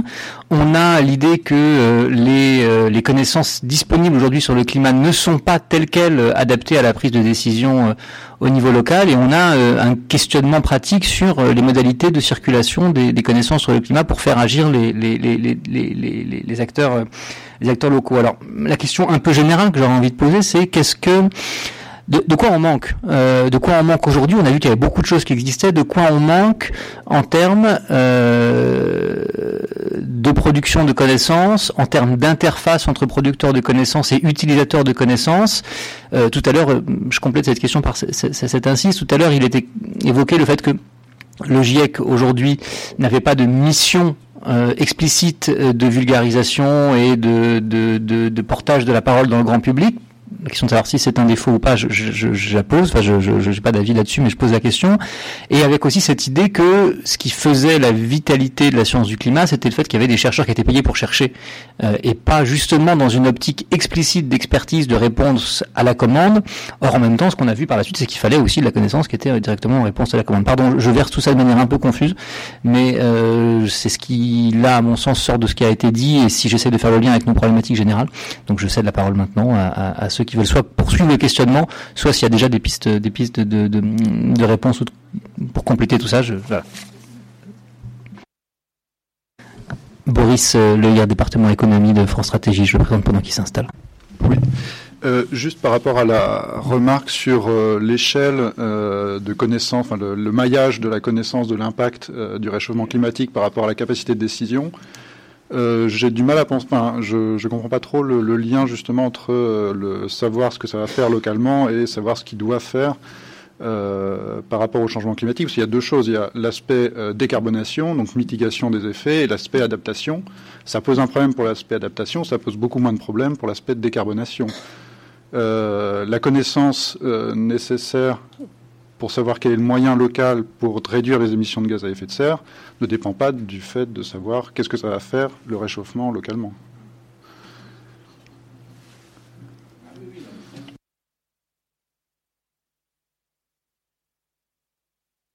de quoi faire, c'est qu'on élargit le propos. On n'est pas que au niveau du climat.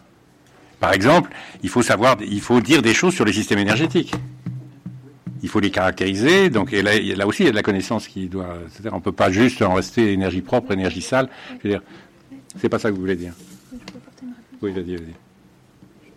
Ah, oui. Euh, sur certaines options de réponse, euh, il y a aussi des limites euh, qui peuvent être euh, biogéophysiques. Par exemple, le potentiel d'énergie hydraulique n'est pas illimité il va dépendre du climat. Le potentiel d'énergie de la biomasse n'est pas illimité, il dépend de la production de la biomasse, qui dépend elle-même des conditions climatiques. Et donc en fait, il y a des boucles dans différentes directions sur certains aspects, mais pas tout. Et le besoin d'énergie pour le chauffage ou le refroidissement va aussi dépendre des conditions climatiques. Donc il y a une dimension là d'intersection où euh, les options de réponse, elles, pas, elles, vont relever pas uniquement d'innovation ou, euh, ou d'approche purement économique. Oui, non, mais là-dessus, je suis tout à fait d'accord, mais on ne peut pas dire non plus qu'on est incapable de dire à la personne euh, quoi faire, en tout cas aujourd'hui, parce que le, dans la situation actuelle, on connaît à peu près le, la situation hydraulique ou la situation euh, physique du terrain. Enfin, mais pas bon, oui. Si, logiquement il n'y a pas de lien euh, évident, dans les perceptions et dans les propensions à faire, ça se voit. C'est-à-dire plus on objective ce que ça va donner pour les gens dans leur propre territoire, plus ils ont été soumis à des aléas climatiques et plus on va avoir envie de faire des choses pour l'atténuation. Cela dit, dans l'opinion, la distinction entre atténuation et adaptation, c'est encore très flou, hein, je ne vous le cacherai pas.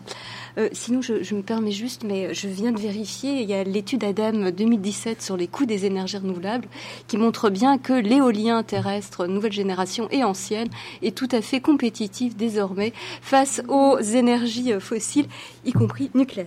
Voilà, je vous renvoie euh, sur euh, cette étude annuelle de l'ADEME sur les coûts euh, globaux, euh, voilà, y compris investissement. Donc on ne peut pas dire que tout et le photovoltaïque euh, s'en approche, mais je suis d'accord est encore un petit peu au-delà.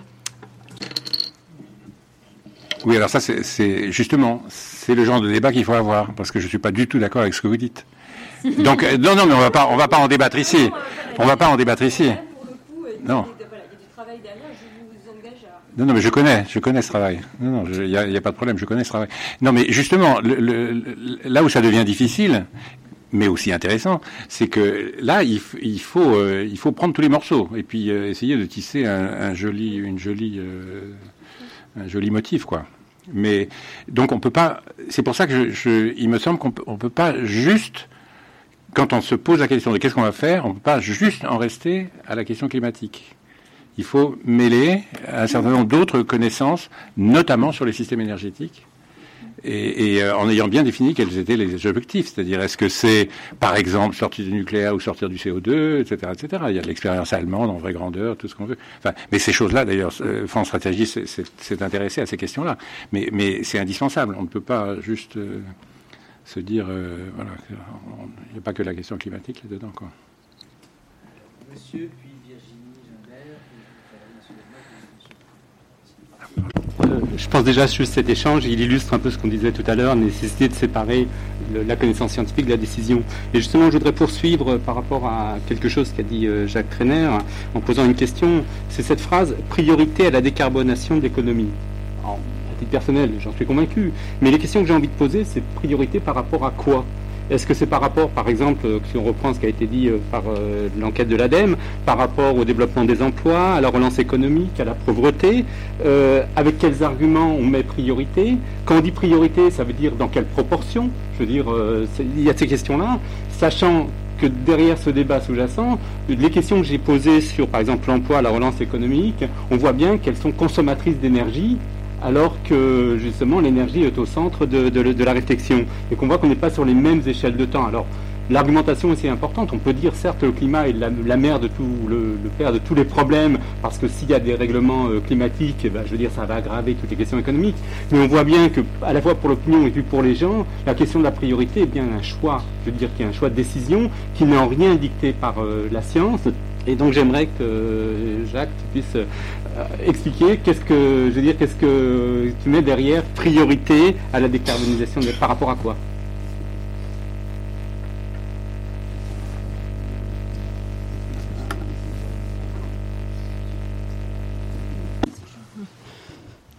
Virginie Gimbert, France Stratégie. Moi, j'avais une question euh, sur l'expérience que euh, Hélène Briand nous a présentée, parce que je trouve ça très, très intéressant. Euh, je voulais savoir sur vos programmes de visite, vous avez parlé de 3000 visiteurs. Est-ce que vous avez une idée de qui sont ces visiteurs?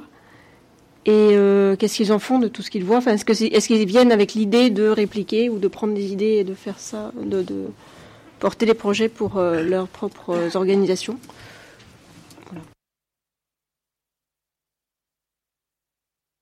Oui, moi en fait j'avais une question par rapport à l'expérimentation de terrain qui est, euh, euh, et le retour d'expérience. Et je sais que dans d'autres pays il existe des études qui portent sur des grandes cohortes de volontaires, donc qui s'engagent dans une transition, en fait dans les villes en transition ou dans le cadre de grands projets.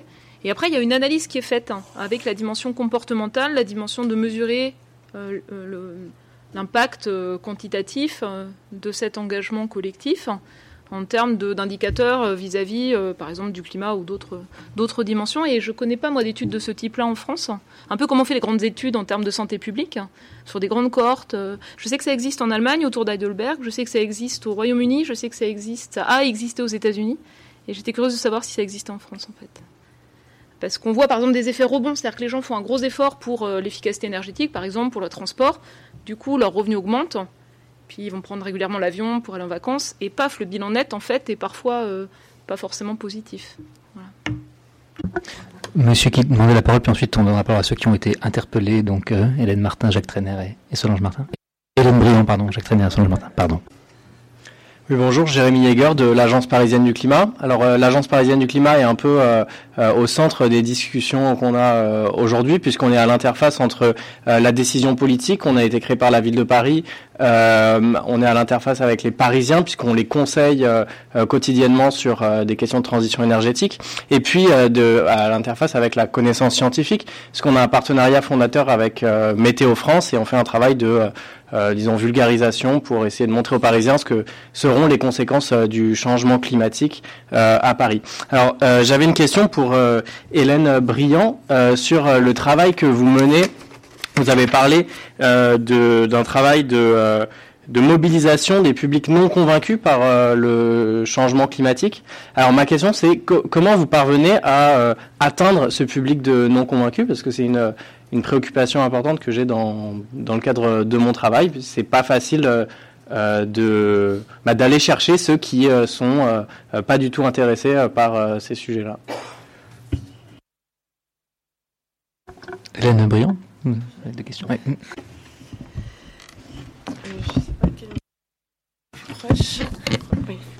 Alors, euh, en ce qui concerne déjà nos visites euh, des détours et les publics, donc euh, ça va être majoritairement un public de collectivités territoriales, en fait, qui vont chercher de des projets qui, euh, qui correspondent à, des euh, ambitions politiques ou des, euh, des, projets d'écoquartiers qu'ils veulent mener ou des agendas 21.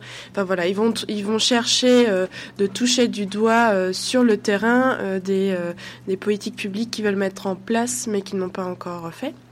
Ensuite, on a des entreprises dans une moindre mesure qui viennent faire ces visites de terrain des institutionnels comme euh, les euh, services de l'État en région, euh, type l'Adréal. Et puis euh, beaucoup d'écoles et d'étudiants, en fait, euh, des professeurs d'université utilisent euh, le DD Tour comme un outil pédagogique pour montrer aussi aux élèves, aux futurs praticiens du développement durable, ce que sont des politiques de transition sur le terrain. Alors, on, a fait évoluer, enfin, on fait constamment évoluer cette offre, et notamment pour euh, les trois visites qu'on a euh, fait muter en un programme de journée, des, voyages en, pays euh, de transition. On s'est allié aux offices du tourisme, donc l'office du tourisme du territoire de Lens ou du Dunkerquois, et certains aspects de ces visites vont muter vers des visites grand public complètement prise en charge par euh, les offices du tourisme. Donc bientôt, on aura euh, des habitants euh, qui pourront faire ces visites sur ces trois, sur trois territoires. En ce qui concerne mobiliser les non convaincus, alors peut-être que ça fait un raccourci un peu ambitieux, mais on on touche pas vraiment les non convaincus. les non convaincus qu'on va toucher, ça va être ceux qui vont pas agir forcément pour des raisons de climat, euh, euh, mais ça, on va toucher, par exemple, euh, grâce au DD Tour, c'est quand il y a tout un conseil municipal qui va venir faire une visite, et dans ce conseil municipal, on a la diversité des élus, et l'idée c'est de montrer concrètement c'est quoi une politique, mais on, a du mal nous aussi à, toucher vraiment le non convaincu. On se dirige vers des approches sur l'éco-bénéfice, en fait, essayer d'aller vers d'autres arguments que l'argument euh, du changement climatique pur pour essayer de toucher, euh, élargir un peu nos cibles. Merci Jacques Trainer pour la question que vous avez été posée. Euh, oui, je ne suis pas sûr que je vais y répondre vraiment, mais si, bon, par exemple, dans, dans le cas de... Enfin, il y, y, a des coins où, quand on améliore la résolution, on, va pouvoir dire des choses plus précises, par exemple pour l'agriculture, euh, pour la biomasse, etc. Donc euh, ça c'est intéressant, ça va bon l'augmentation du niveau de la mer, ou, est-ce que à quoi il faut s'attendre, dans quel coin, etc., etc. Donc ça c'est ça a à voir directement avec une amélioration de la résolution de, et dans la prévision euh, climatique. mais ce que je voulais dire, c'est aussi qu'il faut élargir la préoccupation à autre chose que le climat, c'est-à-dire aux moyens pour faire en sorte qu'on diminue les émissions de gaz à effet de serre au moindre coût. Et si on rajoute au moindre coût, alors il faut commencer à regarder les systèmes énergétiques, ce qu'ils sont, comment ils fonctionnent, etc. Et euh, avec la difficulté, qui est une vraie, vraie, vraie, vraie difficulté, que dans, toute cette affaire de transition euh, énergétique, il y a des secteurs industriels qui vont gagner et des secteurs industriels qui vont perdre. Donc euh, comment on gère ça, etc. C'est un problème c'est un problème euh, énorme. Mais c'est des problèmes qui sont concrets. Euh, si, on dit, euh, enfin, comment dire, à travers les médias, le, gros problème, ça a l'air d'être opposé le, nucléaire et le renouvelable. Est-ce qu'on ferme Fessenheim? Est-ce qu'on ne ferme pas Fessenheim Des machins comme ça? C'est à côté de la plaque. Tout ça, c'est complètement à côté de la plaque. Si on dit que c'est le, enfin, le GIEC a eu le prix Nobel de la paix. Il n'a pas eu un prix Nobel scientifique, il a eu un prix Nobel de la paix. Parce que tout ça, à l'échelle globale, c'est gros de, de, conflits euh, gigantesques. Donc, euh, euh, il faut, une fois qu'on replace ça dans ce cadre-là, eh ben, il, faut, il, faut traiter ces, secteurs qui vont en profiter, ces secteurs qui vont... voilà. Si, je prends juste un exemple pour terminer, Hollande, au début de son mandat, annonçait pour la fin de son mandat 500 000 rénovations thermiques par an. D'accord? Bon. Maintenant, des rénovations thermiques euh, à 25 000 euros, euh, disons, la rénovation, c'est-à-dire qui permet de diviser par deux ou par trois euh, la, consommation, il y en a 250 000 peut-être, quelque chose comme ça. Donc l'ADEME fait dans son étude prend 500 000. Pourquoi? Parce que parce que le président de la République avait dit 500 000. Donc il fait son étude de, 2030 et 2050 avec 500 000 rénovations par, par an. D'autres scénarios maintenant, compte tenu du fait qu'on n'y arrive pas à 500 000, ils disent ils font des scénarios avec 700 000 par an. Vous voyez? Alors, on n'analyse pas où sont les freins, où sont les obstacles, est-ce qu'ils sont d'ordre financier, est-ce qu'ils sont d'ordre de la profession, etc., etc. Tout ça, ça va dans le, dans, dans, dans le, problème, euh, dans le traitement du problème climatique euh, français. Pourquoi, pourquoi ça, ce dossier coince alors que d'autres dossiers qui, ah, pour moi, sont pas prioritaires du tout, comme les, les renouvelables électrogènes, renouvelables chaleur, oui, mais renouvelables électrogènes en France, ils sont absolument pas prioritaires pour moi. Pourquoi, pourquoi euh, ça, fait partie du, du, traitement de la question climatique pour moi, enfin. Merci. Euh, vous voulez répondre à la question de Valérie Masson-Delmo tout à l'heure sur les, les mesures euh, existantes en France? Alors, sur, on n'a pas de cohorte en l'occurrence. Hein. En revanche, on a essayé de faire notamment dans les exercices prospectifs des portraits contrastés de familles. Euh, donc ça a été fait euh, sur les visions énergie et sur les scénarios conso 2030 aussi. Effectivement, on voit bien que dès qu'on a un voyage en avion, euh, ça explose le bilan carbone de la famille en question. Donc voilà, on a, on a essayé de concrétiser, mais on n'a pas sur des, sur des cohortes. En revanche, je voulais revenir sur la, la question vaste que vous aviez posée dès le départ. en tant que sociologue, c'est vrai qu'il y, a deux choses qui m'interpellent. D'une part, vous faites comme si on faisait en fonction de ce qu'on pense. Ce qui en fait est assez rare dans la vie. Hein. en règle générale, on fait comme on a fait. C'est-à-dire on est beaucoup en pilote automatique et puis on fait aussi beaucoup comme les autres font. Euh, Donc euh, déjà quand vous avez euh, évacué ces, deux modes opératoires, il vous reste une petite partie où potentiellement vous faites comme vous pensez. Alors là aussi, on a, on a un certain nombre de données. Il y a peu de liens en fait, entre les pratiques et les attitudes, notamment en matière d'environnement. Alors, quand je dis il y a peu de liens, ça veut dire qu'il n'y en a pas du tout. Euh, mais les premières motivations qui sont évoquées par euh, les personnes quand on leur demande pourquoi ils font des économies d'énergie ou pourquoi ils ont pris telle énergie à leur domicile ou pourquoi ils ont telle mobilité, c'est rarement, voire jamais l'environnement. La seule fois dans toutes les enquêtes, c'était une enquête Crédoc sur les économies d'eau qui était passée entre 95 et 2000. Euh, il y avait pour faire des économies sur ma facture ou pour préserver cette ressource naturelle, c'est passer la ressource naturelle devant la facture. Alors peut-être parce que la facture d'eau pèse en fait dans le budget des ménages et que l'eau est emblématique d'une ressource naturelle. Et par ailleurs, il y a quand même une progression euh, voilà, des, préoccupations environnementales et du sens des responsabilités de chacun d'entre nous sur ces questions-là aussi. Mais ça joue toujours en second. C'est-à-dire c'est quand même toujours les gens qui ont la, sensibilité environnementale la plus forte qui vont être surreprésentés dans ceux qui font des travaux de rénovation, etc. Mais la rénovation, ça se fait quand on déménage, euh, on change sa chaudière quand elle est en panne. Enfin voilà. Euh, donc les, leviers du changement, ils sont quand même plutôt euh, de cet ordre-là. Et je rejoins euh, en tout cas euh, Hélène Briand sur qu'est-ce qu'on met en avant nous aussi, parce qu'on a aussi cette problématique, qu'est-ce qu'on fait avec les gens qui veulent pas ou qui sont pas convaincus ou qui ont du mal? Bah, on essaye de développer au maximum l'éco-bénéfice, hein, qu'ils soient économiques. Donc c'est à la campagne, si vous le faites pas pour la planète, faites-le voilà pour votre porte-monnaie ou pour vous. Les co-bénéfices santé aussi. les choses qui sont peu perçues dans l'opinion, c'est les co-bénéfices en matière de développement euh, d'emploi ou de développement régional, mais qu'on essaye de pousser euh, également. Et puis après, il faut pas se leurrer, euh, il y en a qui bougeront pas et qui bougeront s'ils n'ont pas le choix. Donc bah, la réglementation a tout son intérêt aussi à ce niveau-là. C'est-à-dire qu'on est beaucoup dans l'idée d'un changement incité et volontaire de nos concitoyens. Il y a plein de changements qui on a produits, qui n'étaient pas ni volontaires ni incités, qui sont faits soit par de la, de la réglementation, soit par de la fiscalité. Alors la fiscalité, on est dans une incitation économique, c'est pas une obligation mais on est quand même sur contrainte budgétaire, donc ça fait quand même un certain nombre de choses. il y a quand même deux gros leviers que sont la fiscalité, la réglementation dans toutes ces histoires. Rien ne dispense de rien. ce sera la conclusion de mon message. Il faut tout faire, mais pas oublier une partie non plus, euh, même si elle est peu politiquement facile à, porter. Donc on fait comme on a fait, comme font les autres, et comme on doit faire quand on est, quand on est obligé. À moins qu'il y ait une dernière prise de parole. Voilà.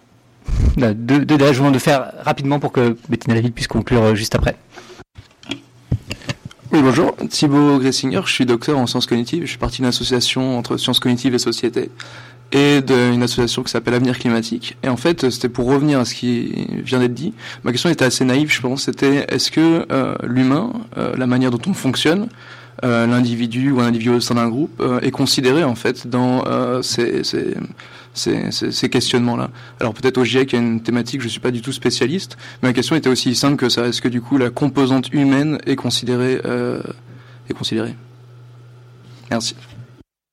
pour la deuxième, deuxième personne qui peut intervenir. Oui, donc Hervé Roquet de Météo France. C'est juste une, une réaction après la, la présentation d'Hélène Briand. Moi, je, je, pense que si on veut donner l'envie de passer de, des faits avérés à l'action, et sur, des thématiques qui, ont, qui, euh, qui parlent aux, citoyens, qui parlent euh, au niveau local des territoires. Je, pense que les objectifs du développement durable, c'est un, c'est un très bon levier. Et je pense qu'on en, fait, je, m'aperçois que c'est quand même des objectifs de gouvernance euh, pour la planète, qui, donc, qui ont été pris, si je ne me trompe pas, l'unanimité par tous les, par tous les pays. Donc c'est quelque chose de significatif mais qu'aujourd'hui, que ce soit euh, dans, je dirais, dans, euh, et, tous ces objectifs, pardon, ils ont un lien direct ou indirect avec le changement climatique, c'est-à-dire que qui, va handicaper euh, très certainement la réalisation de ces objectifs. Et je pense que c'est un très bon levier pour faire prendre conscience de la nécessité d'agir. Et, je m'aperçois que dans la rue, mais aussi dans la communauté scientifique que, à laquelle j'appartiens, ces objectifs du développement durable sont très mal connus et, et peu pris en compte dans, dans, les, on va dire, dans les programmes scientifiques. Voilà. Est-ce que quelqu'un veut répondre sur cette question de, de l'humain très, très brièvement, encore une fois, pour qu'on puisse, qu'on puisse conclure? Ouais, je voudrais répondre sur plusieurs points qui étaient reliés au GIEC. Peut-être rappeler que les rapports du GIEC, en fait, ils, ils se basent sur la, les publications scientifiques. Ils ne peuvent pas aller au-delà de ce qui est dans la littérature scientifique et qui sont rédigés par des gens qui ne sont pas payés pour ça et relus par des gens qui ne sont pas non plus payés pour ça. C'est vraiment sur la base du volontariat. Peut-être le souligner. Il y a une, un temps de euh, d'hommes-moi ou de femmes-moi qui est considérable en fait hein, derrière chacun de, ces rapports. Euh, ils font pas de vulgarisation, on n'est pas là pour ça, on est, on est là pour euh, faire euh, l'évaluation de l'état des connaissances à l'instant T, et puis on le refait quelques années après. On identifie les, les points de blocage aussi, ça c'est utile, euh, d'identifier ce qu'on ne sait pas, ça permet de définir aussi des, voies de recherche, et c'est une des choses les plus utiles. Il y a des questions fréquentes qui sont du matériel pédagogique. Il y a aussi un, aspect important, c'est l'utilisation de ces rapports pour l'enseignement. Donc ça fait monter en fait le niveau de connaissance. C'est une mine d'or en fait hein, pour accéder à un instantané. Et ça fait aussi augmenter, je pense, le niveau de pratique. En confrontant les méthodes, ça permet de définir ce qui est, disons, plus performant sur plusieurs aspects qu'une approche un peu parfois trop marginale. Et justement, on a besoin de connaissances nouvelles sur la partie ville, ville et territoire. Ça c'est clair. Le prochain rapport après 2023, il sera sur les villes et le changement climatique. Il y a beaucoup de choses qui se passent sur le terrain. Moi, je dis parfois que c'est une révolution invisible n'est pas forcément visible dans les médias, euh, elle n'est pas forcément visible dans les enquêtes d'opinion, mais elle est très frappante et il y a un effet de génération, en fait, hein, qui est euh, assez, assez net et dans tous les pays du monde. Et, euh, et donc, on a besoin que ces connaissances, l'expérience de terrain, l'expérience des acteurs dans les collectivités locales, etc., ce soit dans des publications scientifiques à un moment donné, parce que sinon, on ne le verra pas dans la, préparation des prochains rapports du GIEC. Et donc, voilà, c'est plutôt un encouragement à travailler avec des chercheurs à droite à gauche pour que le retour d'expérience soit publié, euh, de préférence en anglais, ça aide un peu, et, que ce soit disponible pour euh, les évaluations suivantes. Désolé de, frustrer les dernières demandes de, parole qui existent. On pourra poursuivre cette conversation, mais je voulais quand même laisser, euh, limite avec pas mal de minutes de retard, à Bettina la ville qu'on ne présente plus dans le monde du climat et de l'environnement, conseillère d'État, présidente du comité 21, et à qui je passe la parole pour quelques mots de, conclusion pour qu'on finisse à, peu près à l'heure. Je vous remercie. Merci Daniel. Euh, c'est très embarrassant hein, de conclure parce que euh, on ne sait pas trop. Euh, moi, je sais pas trop sur quoi conclure. D'abord, je pense que tout le monde euh, a dit des choses passionnantes et que je me vois pas apporter quelque chose de plus. Donc, ou bien je fais une synthèse, mais c'est impossible parce que les choses étaient très différentes. Ou bien je fais un résumé, vous avez déjà tout entendu, donc ça n'a pas de sens. Ou bien je dis ce dont j'ai envie et donc c'est ce que je vais faire. Alors, je vais commencer par une note d'humour, mais alors, je vous assure que c'est vrai. Euh, lundi dernier, j'ai dîné avec un de mes grands amis psychiatres qui m'a dit j'ai envie de faire un groupe euh, dont le thème serait parler pourquoi faire. Euh, donc aujourd'hui on est voilà donc là et on me demande de conclure quelque chose euh, qui est parole d'expert pourquoi faire donc c'est pas ma semaine mais euh, c'est quand même très intéressant euh, qu'on s'interroge tous euh, sur le pourquoi faire. Hein, je veux dire, euh, et c'est d'autant plus intéressant euh, pour France Stratégie qui a comme devise euh, anticiper, euh, débattre, etc., etc. C'est-à-dire tout ça fait avec des experts qui s'interrogent là-dessus. C'est quand même la preuve d'une crise absolument extraordinaire sur la parole publique, quand même. Hein, je crois qu'il faut le dire et euh, la confiance, tout simplement, la confiance dans la parole des scientifiques, la parole des experts. Quand j'étais jeune, euh, il y a un livre qui avait fait un gros tohu qui s'appelait Les experts sont formels euh, de, de qui est qui, est 1990, qui a été réédité. Et finalement, on en est toujours là. C'est-à-dire, les experts sont formels, c'était ironique, évidemment. Hein.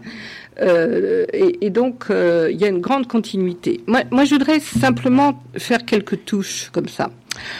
Le climato-scepticisme. Mais alors, moi qui ai euh, un peu d'histoire maintenant, effectivement, en particulier dans les négociations climatiques, mais alors vraiment, qu'est-ce que ça va mieux Pour les jeunes qui sont là, on est allé fleur au fusil à la conférence de Rio, entouré de deux grandes déclarations des scientifiques, le rapport de l'Académie des sciences une semaine avant, qui en clair euh, nous disait franchement euh, beaucoup de bruit pour rien. Je suis désolée, mais c'était exactement ça qu'il disait.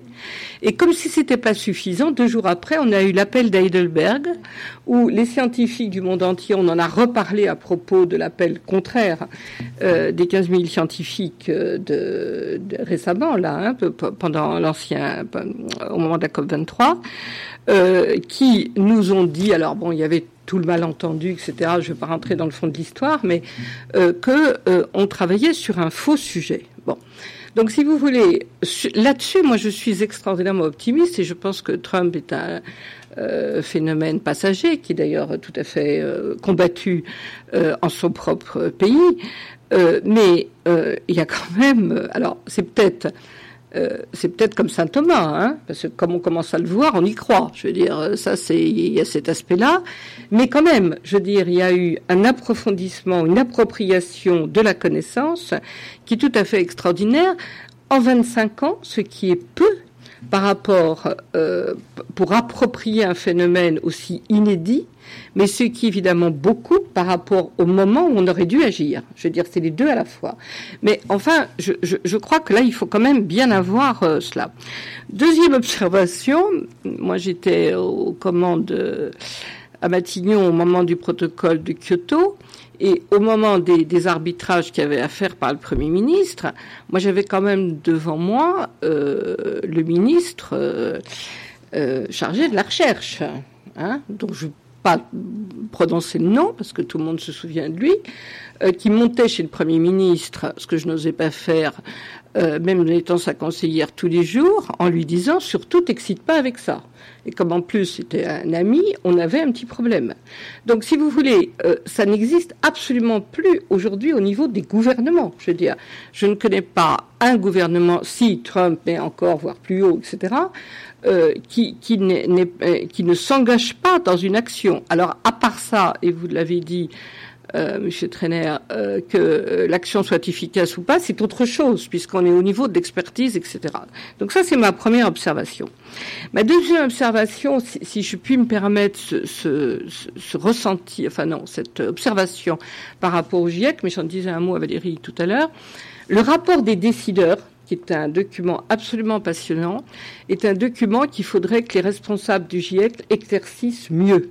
Parce qu'il y a toute une partie des experts et de la presse qui disent que le rapport du décideur est un rapport qui rend acceptable, je caricature, hein, mais qui rend acceptable les catastrophes que le GIEC annonce, et que quand même c'est pour les décideurs euh, bah, il faut que ça soit acceptable, lisible euh, euh, et avalable, si j'ose dire, sur le plan politique, et d'autres qui disent que c'est simplement un résumé et un rapport qui est évidemment en, envoyé sur des décideurs qui n'ont pas le temps de lire 1000 ou 2000 pages.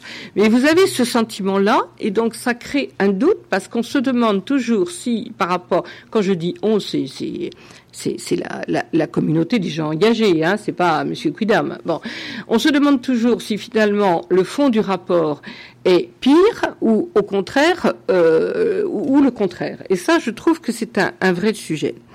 Troisièmement, moi, je crois qu'il y a un sujet absolument énorme qui a été évoqué, c'est la temporalité. Le, le, le, finalement, je, pense qu'il y a euh, dans, le public euh, une acceptation euh, angoissée d'ailleurs, hein, vous l'avez dit, vous avez tout à fait raison, en particulier sur les jeunes, des effets du réchauffement climatique et de ce que va être la planète à la fin du XXIe siècle ou même au milieu, puisqu'on parle beaucoup de 2040, 2050, etc.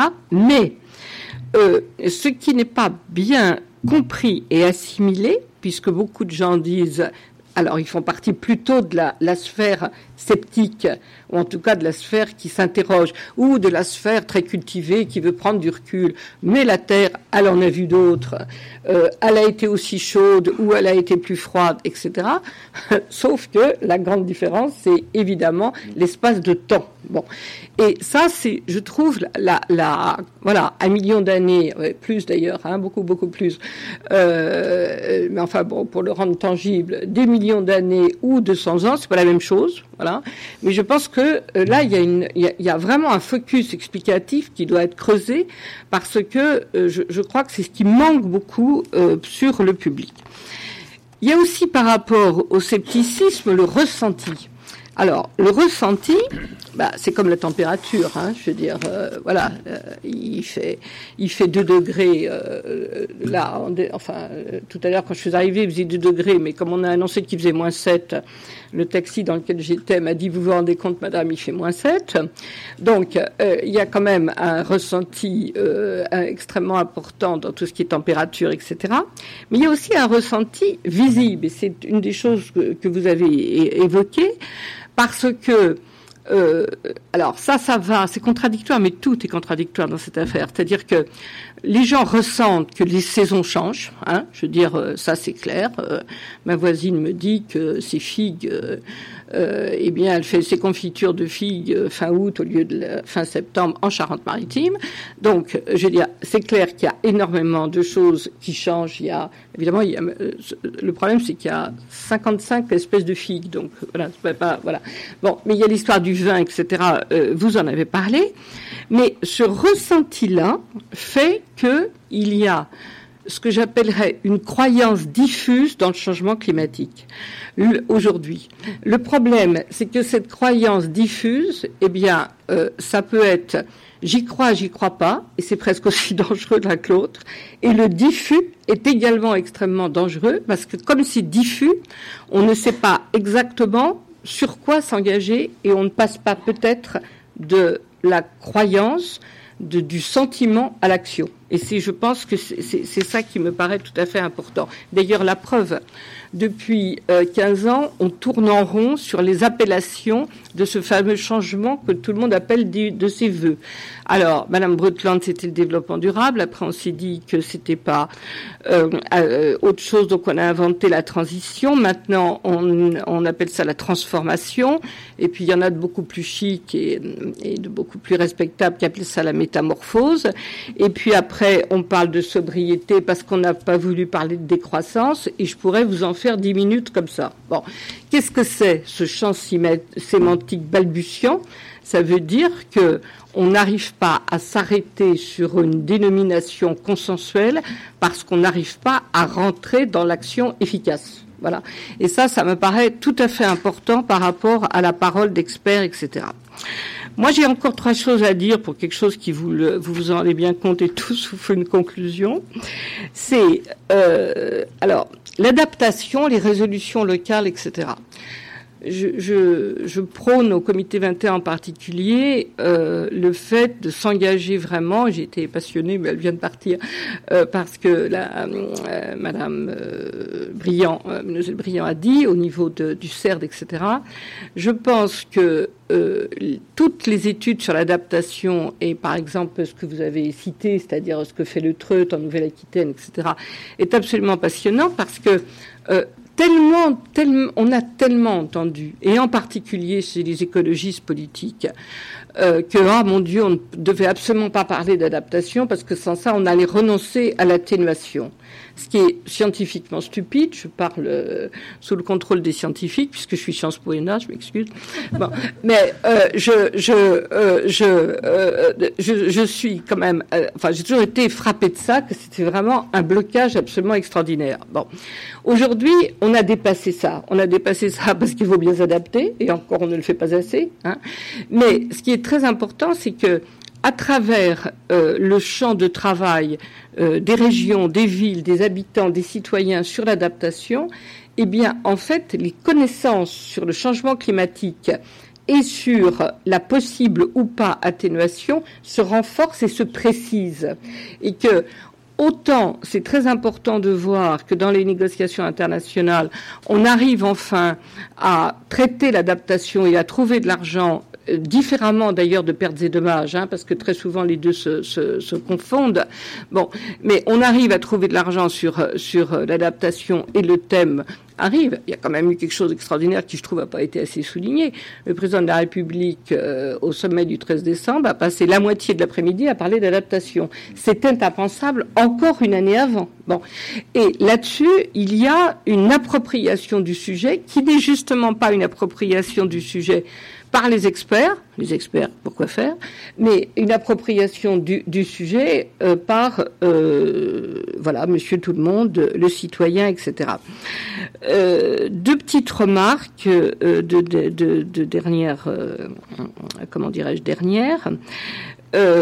moi, je suis alors l'accord de Paris. Bon, alors surtout, faut pas me faire parler de l'accord de Paris, moi.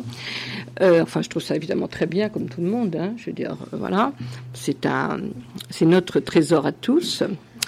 Euh, J'ai même entendu dire que c'était notre bien commun. Il est indispensable et incontournable en ce sens que s'il n'existait pas, on serait vraiment dans la mouise. Voilà, ça c'est, je veux dire, je crois qu'il faut dire ça. Hein, donc, il est euh, fabuleusement insuffisant parce que, avant tout, pas contraignant. Mais en même temps, il était absolument impossible qu'il fût contraignant.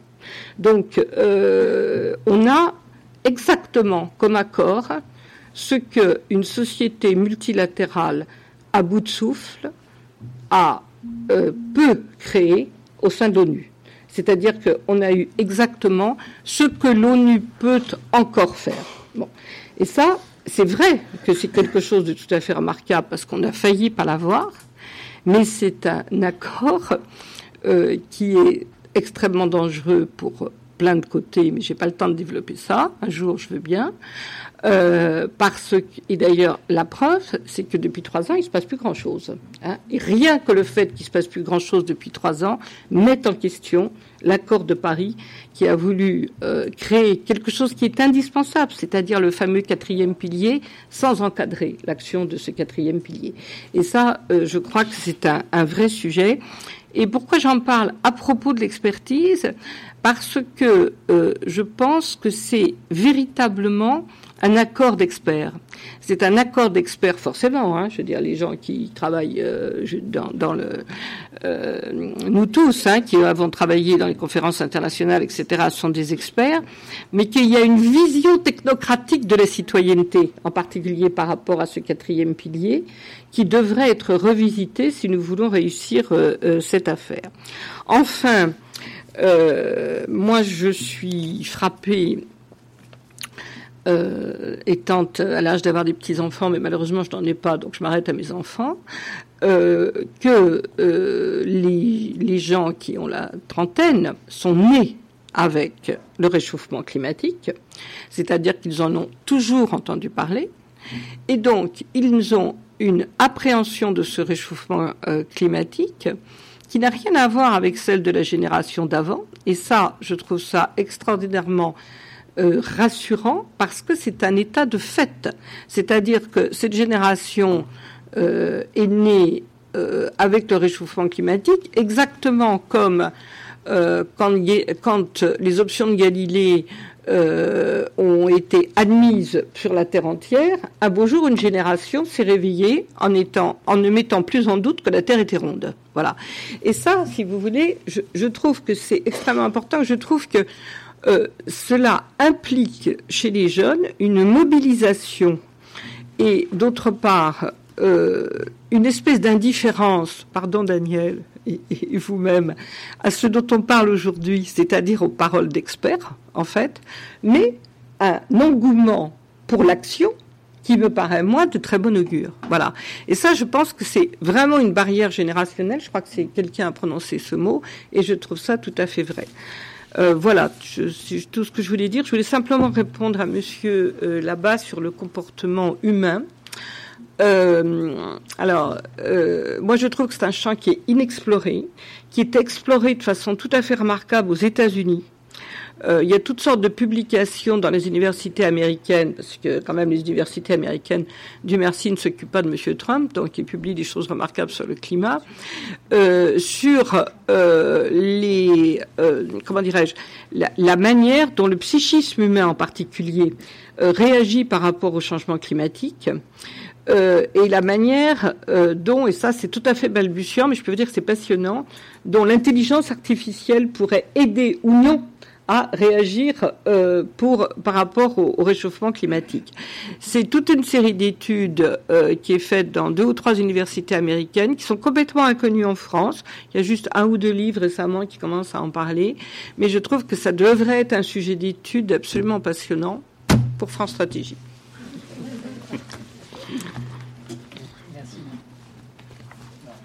Merci beaucoup euh, à tous. On aura sans doute dans les dernières séances de ce séminaire un focus sur euh, le numérique et l'intelligence artificielle, sur la façon dont ça peut transformer euh, les rapports entre connaissances et décisions.